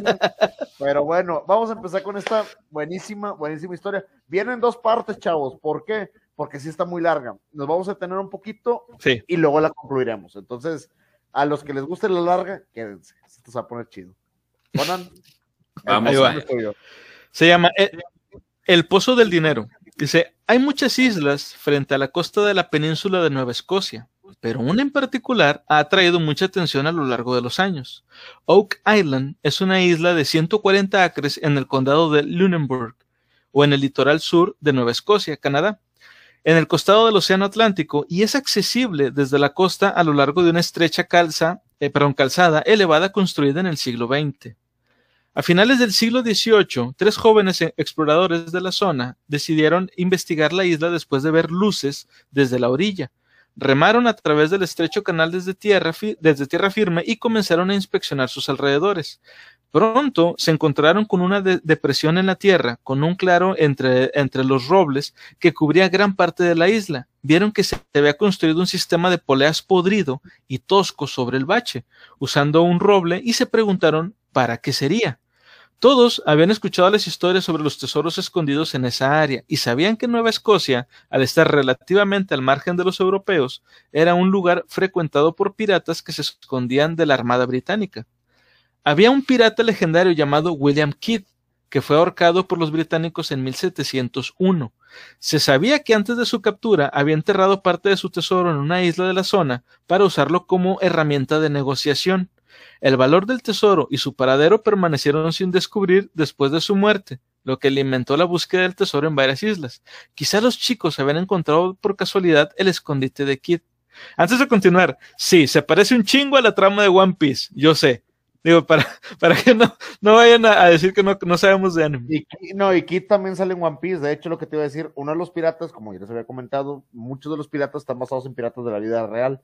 Uno de ellos es Ah, Kid. sí. Precisamente, él es un personaje que sale en los nuevos arcos. Entonces, sale desde antes del time skip y sigue saliendo hasta la fecha. Por el nombre. Creo que se llama Eustace Ok, Kid, ok. si no me equivoco. Eustas. Ok. Bueno, cont- continuamos. Bueno, Dice, comenzaron a cavar, comenzaron a cavar y pronto chocaron con algo duro a unos pocos pies debajo del suelo, que resultó ser una capa de rocas. No había nada debajo, pero con la esperanza de que algo interesante pudiera estar enterrado allí, continuaron cavando y encontraron una capa de troncos de 10 pie- de, de 10 pies más abajo, y luego otro. Habían excavado un hoyo, eh, pero un- un- habían excavado un hoyo en el suelo arcilloso, con marcas hechas con picos en las paredes. Claramente esto había sido hecho por el hombre, pero ¿quién lo había cavado y por qué? Lograron cavar a una profundidad de hasta 30 pies, donde encontraron otro, entre comillas, otro piso de tablas antes de que tuvieran que abandonar su búsqueda. No habían encontrado nada valioso, pero estaban convencidos de que había algo allí abajo, y otros pronto captaron el rastro de la búsqueda del tesoro. Se conoció como el Pozo del Dinero de Oak Island. Aunque no se sabía, no, perdón, aunque no se había encontrado en realidad dinero. Otros buscadores de tesoros, más profesionales que los chicos que habían descubierto el agujero, pronto probaron suerte. Casi 10 años después del descubrimiento original, se formó una empresa para realizar una excavación seria en la isla. Reunieron una fuerza de trabajo y cavaron mucho más profundo de lo que habían logrado los chicos. Descubrieron los mismos troncos marcadores a intervalos de 10 pies, capas de fibras de coco, un material que se usa a menudo a bordo de los barcos para aprovechar la carga, y algún tipo de masilla posiblemente utilizada para sellar, las capas. En el punto más profundo de su excavación encontraron algo notable, una piedra plana, similar a las losas que se habían, eh, perdón, que se habían eh, remontado en el, pozo del dinero, pero, pero con símbolos escritos. Sin embargo, las marcas no tenían sentido para nadie del grupo, por lo que reclutaron lingüistas para descifrar las misteriosas runas. Varios expertos disputaron el significado, pero uno creía que una traducción aproximada, aproximada entre comillas, porque checa que es muy explícita, dice 40 pies por debajo, 5 millones están enterrados. Esa era supuestamente la, traducción aproximada, güey. No, pues era experto el vato, ¿verdad? Pero bueno, te digo, es demasiado, demasiado específica. Continuaron cavando, alcanzando una profundidad de casi 100 pies antes de que el agua comenzara a llenar el pozo. Afirmaron haber golpeado algo sólido en el, fondo antes de que la crecida del agua los obligara a desocupar el agujero. A la mañana siguiente había demasiada agua para considerar volver a bajar, por lo que los, por lo que los misterios de la isla tuvieron que permanecer enterrados al menos durante una, otra temporada. La compañía regresó al sitio y cavó un pozo a través de la arcilla debajo del lugar al que había llegado la última vez. Planearon hacer un túnel hacia el pozo, recuperar lo que fuera con, sus palas, eh, habían que, que, perdón, recuperar lo que fuera que sus palas habían golpeado en excavación anterior. Todo salió bien al principio, pero luego el agujero maldito se llenó de agua y ninguna cantidad de bombeo pudo limpiar el túnel. Habían fallado una vez más. La pregunta obvia era, si realmente eh, eh, les resultaba tan difícil descubrir el tesoro, para empezar, cómo se les arreglaron los trabajadores originales, o sea, los piratas, para enterrarlo y sobre todo para mantenerlo en secreto. Nadie intentó eh, en, en, el Pozo del Dinero durante varias décadas, pero la leyenda siguió viva y la excavación se reanudó a mediados del siglo XIX. Diferentes misiones excavaron varios pozos, pero todas encontraron el mismo problema. Encontrarían señales intrigantes que demostraban que alguien había estado allí antes que ellos, pero la amenaza de inundaciones siempre estaba presente. Era demasiado peligroso desplegar hombres bajo tierra, por lo que una empresa recurrió al uso de un taladro que conduciría a la superficie todo lo que encontraron, eh, todo lo que encontraran bajo tierra. Aparecieron pistas tentadoras, incluidos incluso fragmentos de metal que algunos supusieron que formaban parte del cofre del tesoro. Luego sintieron que el taladro penetraba en una bolsa de aire y supieron lo que habían encontrado, perdón, que, lo que habían encontrado se había caído a una cueva, cuyo tamaño era imposible de saber. Era esta una trampa explosiva diseñada para bloquear incluso a los buscadores de tesoros más decididos. Hasta ahorita, hasta aquí en este punto que, vamos, ¿ustedes qué creen? O sea, realmente si, si estos güeyes ya con tecnología más moderna se la estaban, este, se estaban batallando tanto, ¿ustedes creen que unos piratas pudieron haber hecho esto? Vatos, esos no eran piratas, eran ingenieros, güey, y la chingada. Los vatos andaban eh, eran bien ávidos, güey.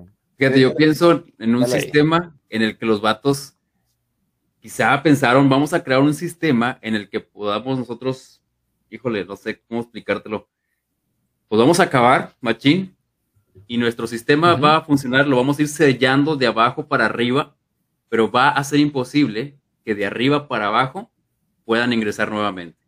Mira, hay una muy buena aquí, un comentario muy bueno, y, y lo que dices tiene mucha razón viene de Antonio Aguirre, dice, algo así pasó por Linares, Nuevo León, eh, que había un tesoro enterrado y encontraron secciones con esqueletos de víboras. Y otras ya casi llegando, el tesoro aumentado, hubo un deslave de agua, pero como quiera sacaron unas monedas y dos camafeos de oro. Ay, güero. Imagínate que lo hayan diseñado de una manera donde la entrada a lo mejor lo diseñaron de una manera en donde si alguien no sabía cómo entrar correctamente o por dónde entrar, iban a suceder este tipo de deslaves y situaciones, ¿eh? Dice. Sí, es que a mí, me. Solo hay una explicación: es el hombre Florida que lo hizo. Hombre de Florida construye Tampa el tesoro. Chingado. El Linares Nuevo León. El Linares Nuevo León. Yo creo que hasta ahorita, por, por cómo va la, por cómo va la historia, yo creo que es algo parecido a lo que dice. Digo, si sí hay un tesoro ahí, a lo mejor sí es como dice Agus, de que construyeron de tal manera, o hicieron de tal, de tal manera el, pozo, que iban cerrándolo a medida que lo iban excavando, güey. Entonces, de arriba, de, arriba no podías llegar, tenías que, tenía que ser nada más desde abajo. Pero ¿cómo, cómo sacas el dinero luego? Porque pues tienes que llegar desde arriba, güey, a huevo. A menos que por ahí haya alguna cueva, alguna entrada para llegar por un lado. Y, y luego desde ahí subes, por así decirlo. Y desde ahí subes. Por ejemplo, en lo que dice Conan, se los explicaré con rápido. ¿Han visto los pequeños pinchos que se encuentran, que son como para un solo lado? Que si tú les pegas, obviamente, con la llanta del carro, por arriba de la parte cóncava, los aplastas y puedes pasarlos tranquilamente. Pero si los intentas recorrer hacia atrás, te los vas a clavar en las llantas. Es un solo sentido. Sí. Puedes recorrerlo en un solo sentido, pero no en otro. O sea, no puedes ir de, de, de en contra porque lo que vas a hacer son esos tipos de desastres. Yo concuerdo contigo, había otra entrada. Esta no era la entrada. La entrada que ellos estaban haciendo, la estaban forzando. Sí, la estaban forzando. Bueno, continuamos, dice. por el libro vaquero, eso se le conoce como estás entrando por el hoyo incorrecto. Pero bueno, continuemos. Dice, sin embargo, no se, no se desanimaron y gastaron más dinero en encontrar los secretos de la isla. Incluso construyeron una presa en la bahía para evitar que la marea llenara el agujero a medida que subía y bajaba. Finalmente, este intento también fracasó y el dinero volvió a agotarse. Sin embargo, más organizaciones pusieron fondos para la cacería de Oak Island, y una operación de perforación encontró otra pista pequeña, pero intrigante, un trozo de pergamino que se decía que tenía números romanos escritos en él. También sostuvieron haber sacado parte de una cadena de oro, pero esto nunca se ha verificado. Todas las pistas físicas de esta naturaleza se han perdido, curiosamente, hace, muchísimo tiempo. Una excavación incluso usó dinamita para crear un cráter sobre el pozo, pero fue en vano. A principios del siglo XX, otra operación bien financiada puso un pie en la isla. Uno de los inversores fue el explorador y futuro presidente de los Estados Unidos, Franklin Roosevelt, quien mantuvo interés en el, en el misterio, en el misterio perdón, durante muchos años. En, en, la década de 1930, un empresario compró la parte de la isla que contenía el Pozo del Dinero y excavó a una profundidad de 160 pies, donde encontró picos, identificados como de origen británico. Era imposible saber si estos eran una pista del paradero del botín o si los habían dejado allí los cazadores de tesoros anteriores que habían fallado. El dinero, el orgullo y la reputación no fueron las únicas cosas que se perdieron en el pozo. En 1831, un hombre murió escaldado cuando explotó una caldera de vapor y en, el no y en 1897, un trabajador resultó fatalmente herido después de caer en el agujero. No serían los últimos en morir en Oak Island. En la, década de 1960, cuando se rumoreaba que el tesoro del Pozo del Dinero valía más de 30 millones, una familia en busca de aventuras llegó a un acuerdo para comenzar otra excavación y se mudaron a la isla. Allí vivieron durante años en condiciones difíciles y primitivas, con su fe en la existencia del tesoro como lo único que los mantenía en marcha. El intento terminó en tragedia cuando un pozo de 30 pies se había acabado, se llenó de vapores tóxicos que se apoderaron del padre de la familia. Su hijo intentó rescatarlo y él también murió, al igual que otros dos trabajadores. Sin embargo, incluso esto no impidió que los cazadores vinieran. En 1965 se construyó una calzada para unir la isla con la costa, lo que permitió que una gran grúa excavadora una gran cantidad de tierra alrededor del pozo. Sin embargo, no se descubrió nada de importancia. En la década de los 70, una operación industrial hundió cámaras de acero en el pozo y bajó las, y, bajó las cámaras a los, bajó, perdón, las cámaras a la oscuridad. Sensacionalmente, las imágenes afirmaron revelar evidencia de cofres de madera y restos humanos, pero eventualmente esto nunca fue confirmado. La isla sigue siendo un sitio de gran interés para los cazadores de tesoros, y los inversores en varias excavaciones van desde los actores, chequen, desde John Wayne y Errol Flynn hasta la aristócrata William Astor e incluso el explorador polar Richard Byrd.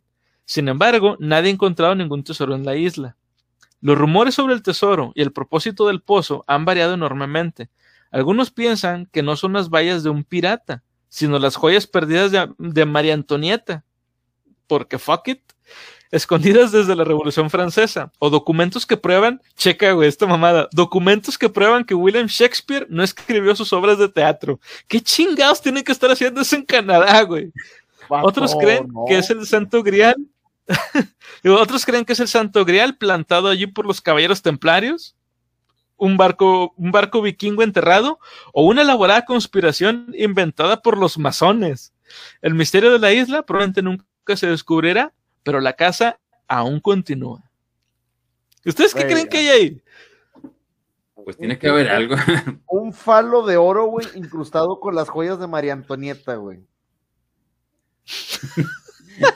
De 16 ¿Por qué no? velocidades, güey. De 16 velocidades. Ese, ese es mi, mi- mi- y Mira, aquí hay algunos comentarios, dice, dice Antonio Aguirre, yo llevaría a los vatos que hicieron un túnel al Chapo. Yo, oh, excavaciones estilo Sinaloa. ¡A huevo! Vato, esos, esos vatos, nada los detiene, esos vatos. Di- Dice, oigan, y al fin llegan al tesoro, lo abren Así y es. encuentran una nota que dice, el tesoro está en otro túnel. Una, una decía ¡Oh! Decía ¡Qué cagón sería! güey! Dice Ace Dragons, ahí está el One Piece.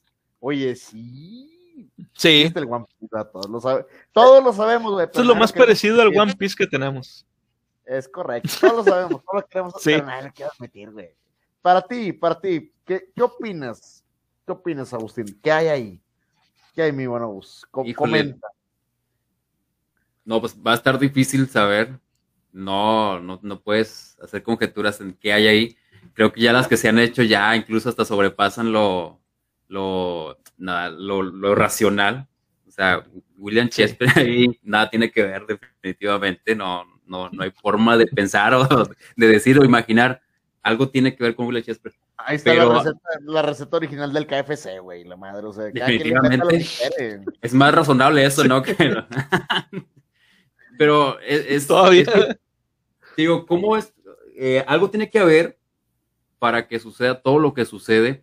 Y lo que mencionaban hace un momento tiene mucha, mucho sentido. Quizá la intención de lo, quien ocultó el tesoro ahí, es decir, la- los que quieran el tesoro van a venir a- y empezar a cavar desde este punto. Pero ellos desconocen que esto es una distracción porque la entrada está en este otro punto.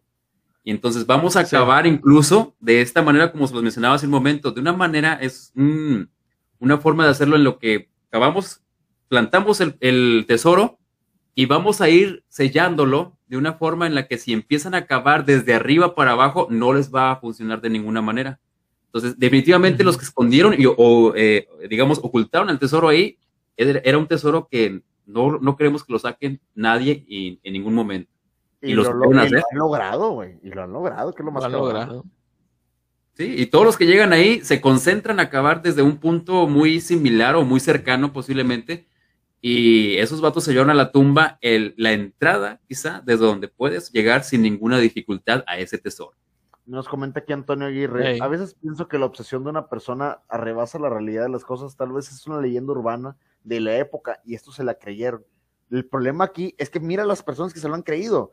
Sí, la gente famosa se lo ha creído, presidentes se lo han creído. O sea, Sí. estás hablando de que hay un mundo de gente detrás de eso que tiene los recursos para hacerlo y no han podido terminar de excavar ahí. Hace poco reciente se estrenó una serie de televisión, si no me equivoco, era de History, donde se mostraba este tipo de situaciones y querían buscar ese tesoro, porque sigue siendo algo que está clavado en la mente humana. Es esa espinita que te quieres sacar, que tienes entre las muelas y que quieres ya desenterrarla para descansar en paz y en fin, pero no hemos podido, viejo. Ahora, recordemos también que historias así de, de tesoros o cosas escondidas así de eh, ex- excavadas, eh, que mucho tiempo se ha creído que no hay nada y de repente se dan cuenta de que, oye, sí había algo ahí. Y para la gente que, que, que sea muy fan de los videojuegos, pues no me lo van a dejar, eh, no me van a dejar mentir. Eh, en el desierto de Arizona, durante muchos años, se dijo que estaban enterrados unos videojuegos de De Atari E.T.. de, eh, de E.T. y de otros juegos también, pero, o sea, principalmente la historia era con los juegos de E.T. Este, y luego no me acuerdo que iban a construir por allá donde se supone que estaban, y sí los encontraron. Güey, O sea, empezaron a excavar y estaban la- la- los, los cassettes, güey. montañas, o sea, montañas enterradas de juegos de E.T. Sí, y de otros juegos de Atari, que no fueron Y- tan populares. Ajá, o sea, la, la, la, digamos, la leyenda urbana nació porque se supone que el juego de, de, de, de E.T. fue lo que llevó a la quiebra Atari, porque el juego lo hicieron muy mal y la chingada, pero total. Entonces, como parte de la leyenda era que los juegos eran tan malos que los fueron a enterrar al desierto, y sonaba gracioso y todo, pero no, güey, o sea, sí pasó realmente. Mira, entonces... Ace Dragons. Uh -huh. Pues de hecho aquí mismo en México, muchas montañas en el sur no son montañas, son templos aztecas o mayas, pero que el tiempo se encargó de llenar de naturaleza. Oye, qué cool, ¿eh? Sí, pues sí he oído eso también. Pero bueno, yo francamente creo que aquí no hay nada. O sea, en el pozo donde están excavando yo no creo que haya nada. Yo estoy también, como dice este Agus, yo estoy con que esa era una distracción nada más y la entrada, si es que realmente hay por ahí algo, digo, porque los, los chavos que encontraron el, el, el, sitio habían visto luces por ahí, o sea, ahí había gente. Habían, este, había piratas a lo mejor, este, que estaban haciendo algún trabajillo, pero ya venían de donde, de donde habían ido. O sea, ya estaban yéndose del lugar. No estaban ahí trabajando. Yo creo que a lo mejor un poco más allá está la entrada real este, o el, o el, sitio de excavación que deberían de estar revisando. Porque si es verdad lo que dicen en la leyenda, han encontrado este, trozos de, de pergamino, han encontrado picos. Qué, qué, curioso que vas excavando, vas excavando, de repente hay, hay madera. Y luego vas excavando, vas excavando, y luego hay, hay, hay este, como si fuera un piso de, de cáscaras de coco. O sea, alguien lo hizo, güey. Alguien puso eso sí. ahí. Eso no estaba ahí de la, de la nada. La naturaleza no lo hizo y no se quedó de, de, de no salió de puff. No ajá, exacto. Ahí. Mira, de hecho aquí nos comentan, me acordé del tesoro de Agapito Treviño aquí de Monterrey. ¿Es correcto? ¿Sí conoces ese, no? El de la cueva de Agapito Treviño. Sí. Ah, sí lo he escuchado eso. Que hay una cueva que hay un tesoro aquí en una de las montañas y se, los juegos de IT no pueden salir del pozo como en el juego. Eso es un glitch del juego. Eso es un glitch del juego. Se del pozo. Está muy buen comentario, muy buena referencia. Se, se los llevó al pozo. 10 de 10, güey. 10 de 10. Muy bueno. Bueno, ya para ir cerrando, Agus, ¿cuál fue la historia que más te gustó? ¿Cuál fue la historia que más te llamó la atención? Yo me quedo con la de la familia, esa en donde la casa seguía habiendo movimiento cuando la familia ya estaba muerta en este caso. Esa, esa estuvo muy buena esa historia. Sí, güey, sí. A mí también me gustó mucho esa. esa la, la de las, a mí la de las estaciones de números. ¿A ti, tío Murphy? La estación de números me encantó porque es algo que ya lo tengo relacionado, pero sigo con la mente de los osos, güey. El oso disfrutando ese tórax, así como que. Oh. sí, güey. Bueno, también para ir cerrando y que no se haga muy, muy largo el episodio, Agus, ¿dónde te puede seguir la gente? ¿Algo que quieras anunciar? ¿Algún proyecto que tengas en puerta? Ah, de las playeras, viejo. Ah, claro. Tenemos ahí el, el, pequeño emprendimiento de negocio de playeras, bordado, estampado, todo eso. Eh, tenemos en página en Facebook, en, en, Instagram, uva, arroba uva, así lo, lo ubicas fácil. Y uh -huh. eh, también, pues igual fomentando lectura, literatura, que sabemos que hace muchísima falta por acá en México. Eh, tenemos ahí una página también en Instagram, La Taberna Literaria, también para que la busquen ahí. Seguro encuentran ahí una lectura, alguna recomendación, algo para leer sin problema uh -huh. alguno. Entonces, ahí vamos a andar pendientes. Síganlos, gente, por favor, si tienen oportunidad, los que nos están escuchando, los que comparten la información, metan a, a, la taberna literaria, nos comenta Mago, el link de Discord expiró. Ahorita te paso el nuevo viejo. Ahorita lo, ahorita lo, lo, lo, lo, arreglamos. Gracias, Mago. Gracias, Mago. Este, por favor, sigan a la taberna literaria, díganles los buenos amigos aquí en la Biblioteca Pública Mundial les mandan saludos, lleguen con ellos, son gente chida, digo, por lo mismo ya hemos trabajado anteriormente con Agus, sabemos uh -huh. de los conocimientos literarios que tienen ellos, síganlos, es muy bueno fomentar la lectura por todos los medios, aquí no hay envidias, aquí, mientras más gente quiera leer, mejor. mejor. Excelente, sí es. Excelente programa, le recomiendo Leyendas de Nuevo León, de reportajes de Alvarado. Acabo de leer uno muy bueno y no juzguen el libro por su portada. Ningún libro, Antonio, se debe juzgar por su portada. Tienes que darle mínimamente una oportunidad. Oye, Nuevo León tiene muy buenas historias, hermano, muy buenas leyendas. Sí, vale de la hecho. pena un, programita para eso. Aquí el tío Murphy descubrió un libro de leyendas urbanas mexicanas y pues obviamente en el futuro también lo iremos, lo iremos revisando. Así poco a poco vamos descubriendo libros que se pueden compartir así con, en, por medio de podcast y los vamos haciendo. Este, igual también más adelante, este, o mañana pasado cuando tengas tiempo, Agus, me pasas tus, tus, todos los enlaces a, todos tus proyectos para que la gente lo pueda tener ahí. Esto se los pongo en, el, en la descripción del, del video y bueno, pues ya con esto, ya con esto nos despedimos. Muchas gracias a la gente que estuvo con nosotros. Espero que se la hayan pasado excelente, que supongo que sí fue, porque hubo mucho, mucho movimiento ahora en el chat. Se los agradecemos un Ayúdame a compartir el, el, el, de Discord, porfa, para antes de cerrar, para que la gente que tengamos ahorita conectada, si se quieren unir en el chat que tenemos aquí en Discord, este, me gustaría compartirle la liga. Nada más que su tío Murphy, pues es una persona que no te lleva muy bien con la tecnología, no encuentro cómo fregados compartírselos. Está en la parte de arriba, del lado, está, donde está el, enlace al, digo, perdón, el, logo de la Biblia, le das clic derecho y ahí viene la opción que dice compartir. Mm, server settings, notification, privacy settings. Oh my god, es que estoy en la compu, estoy en la, en la PC para compartir. Dice, dice, yo hago podcast de leyendas de Nuevo León. Es correcto, Antonio, nos pasaste ah, información del podcast. Le vamos a dar una chance para checarlo este, y compartirlo, obviamente. También es por eso que es importante que se conecten a los servidores de Discord, porque en el servidor de Discord mm, pueden hacer spam de sus podcasts si tienen algún programa, alguna información. Dice Ventus, entonces no van a querer ir por el pan conmigo. Mm, ¿Hay café? Una punta. Si hay café, yo me apunto. A ver si, si me ayudas ahí a compartirlo. Es que no encuentro para pasarles la, la. Ah, invite people. Aquí está. Ya tengo. Ya, la, ya tengo para mandar el link. Ahí está el link. Se los dejo. Eh, hay de todo. Eso, Ventus. Bien hecho. Ahí los mandé con el mío. Viene como el tío Murphy. Y viene la liga de Discord. Ya saben, únense. Se pone muy chido. Hay buenos memes. Compartimos información literaria. Ocupan algún libro. Ahí lo tenemos. Y si no lo tenemos, se lo buscamos. También, Así las reglas, recuerden, el chat está muy bien vigilado, está vigilado por mí. Si ah, sí, porque el, tío, el tío Murphy es implacable y pues si se portan mal, hay tabla. Ah, es correcto. Dicen, no le sabe la tecnología, no, pero sé dónde está el botón de van y lo tengo bien identificado. sí, eso sí. Bueno, pues muchas gracias nuevamente a toda la gente que estuvo con nosotros. Por favor, únanse al Discord para que se, se, enteren siempre de los nuevos episodios que hacemos. Lamentablemente no podemos tener un día específico de cuando hacemos los directos porque dependemos mucho también de, de, la oportunidad que tengan los, los invitados. Entonces, este, pues por eso mejor ahí si, si, si nos siguen en Discord van a ir viendo cuándo vamos a sacar los nuevos episodios. Y bueno, pues ya con esto nos despedimos. Y ya saben, como les digo siempre, siempre en todos los episodios, sigan leyendo. Bye. Bye.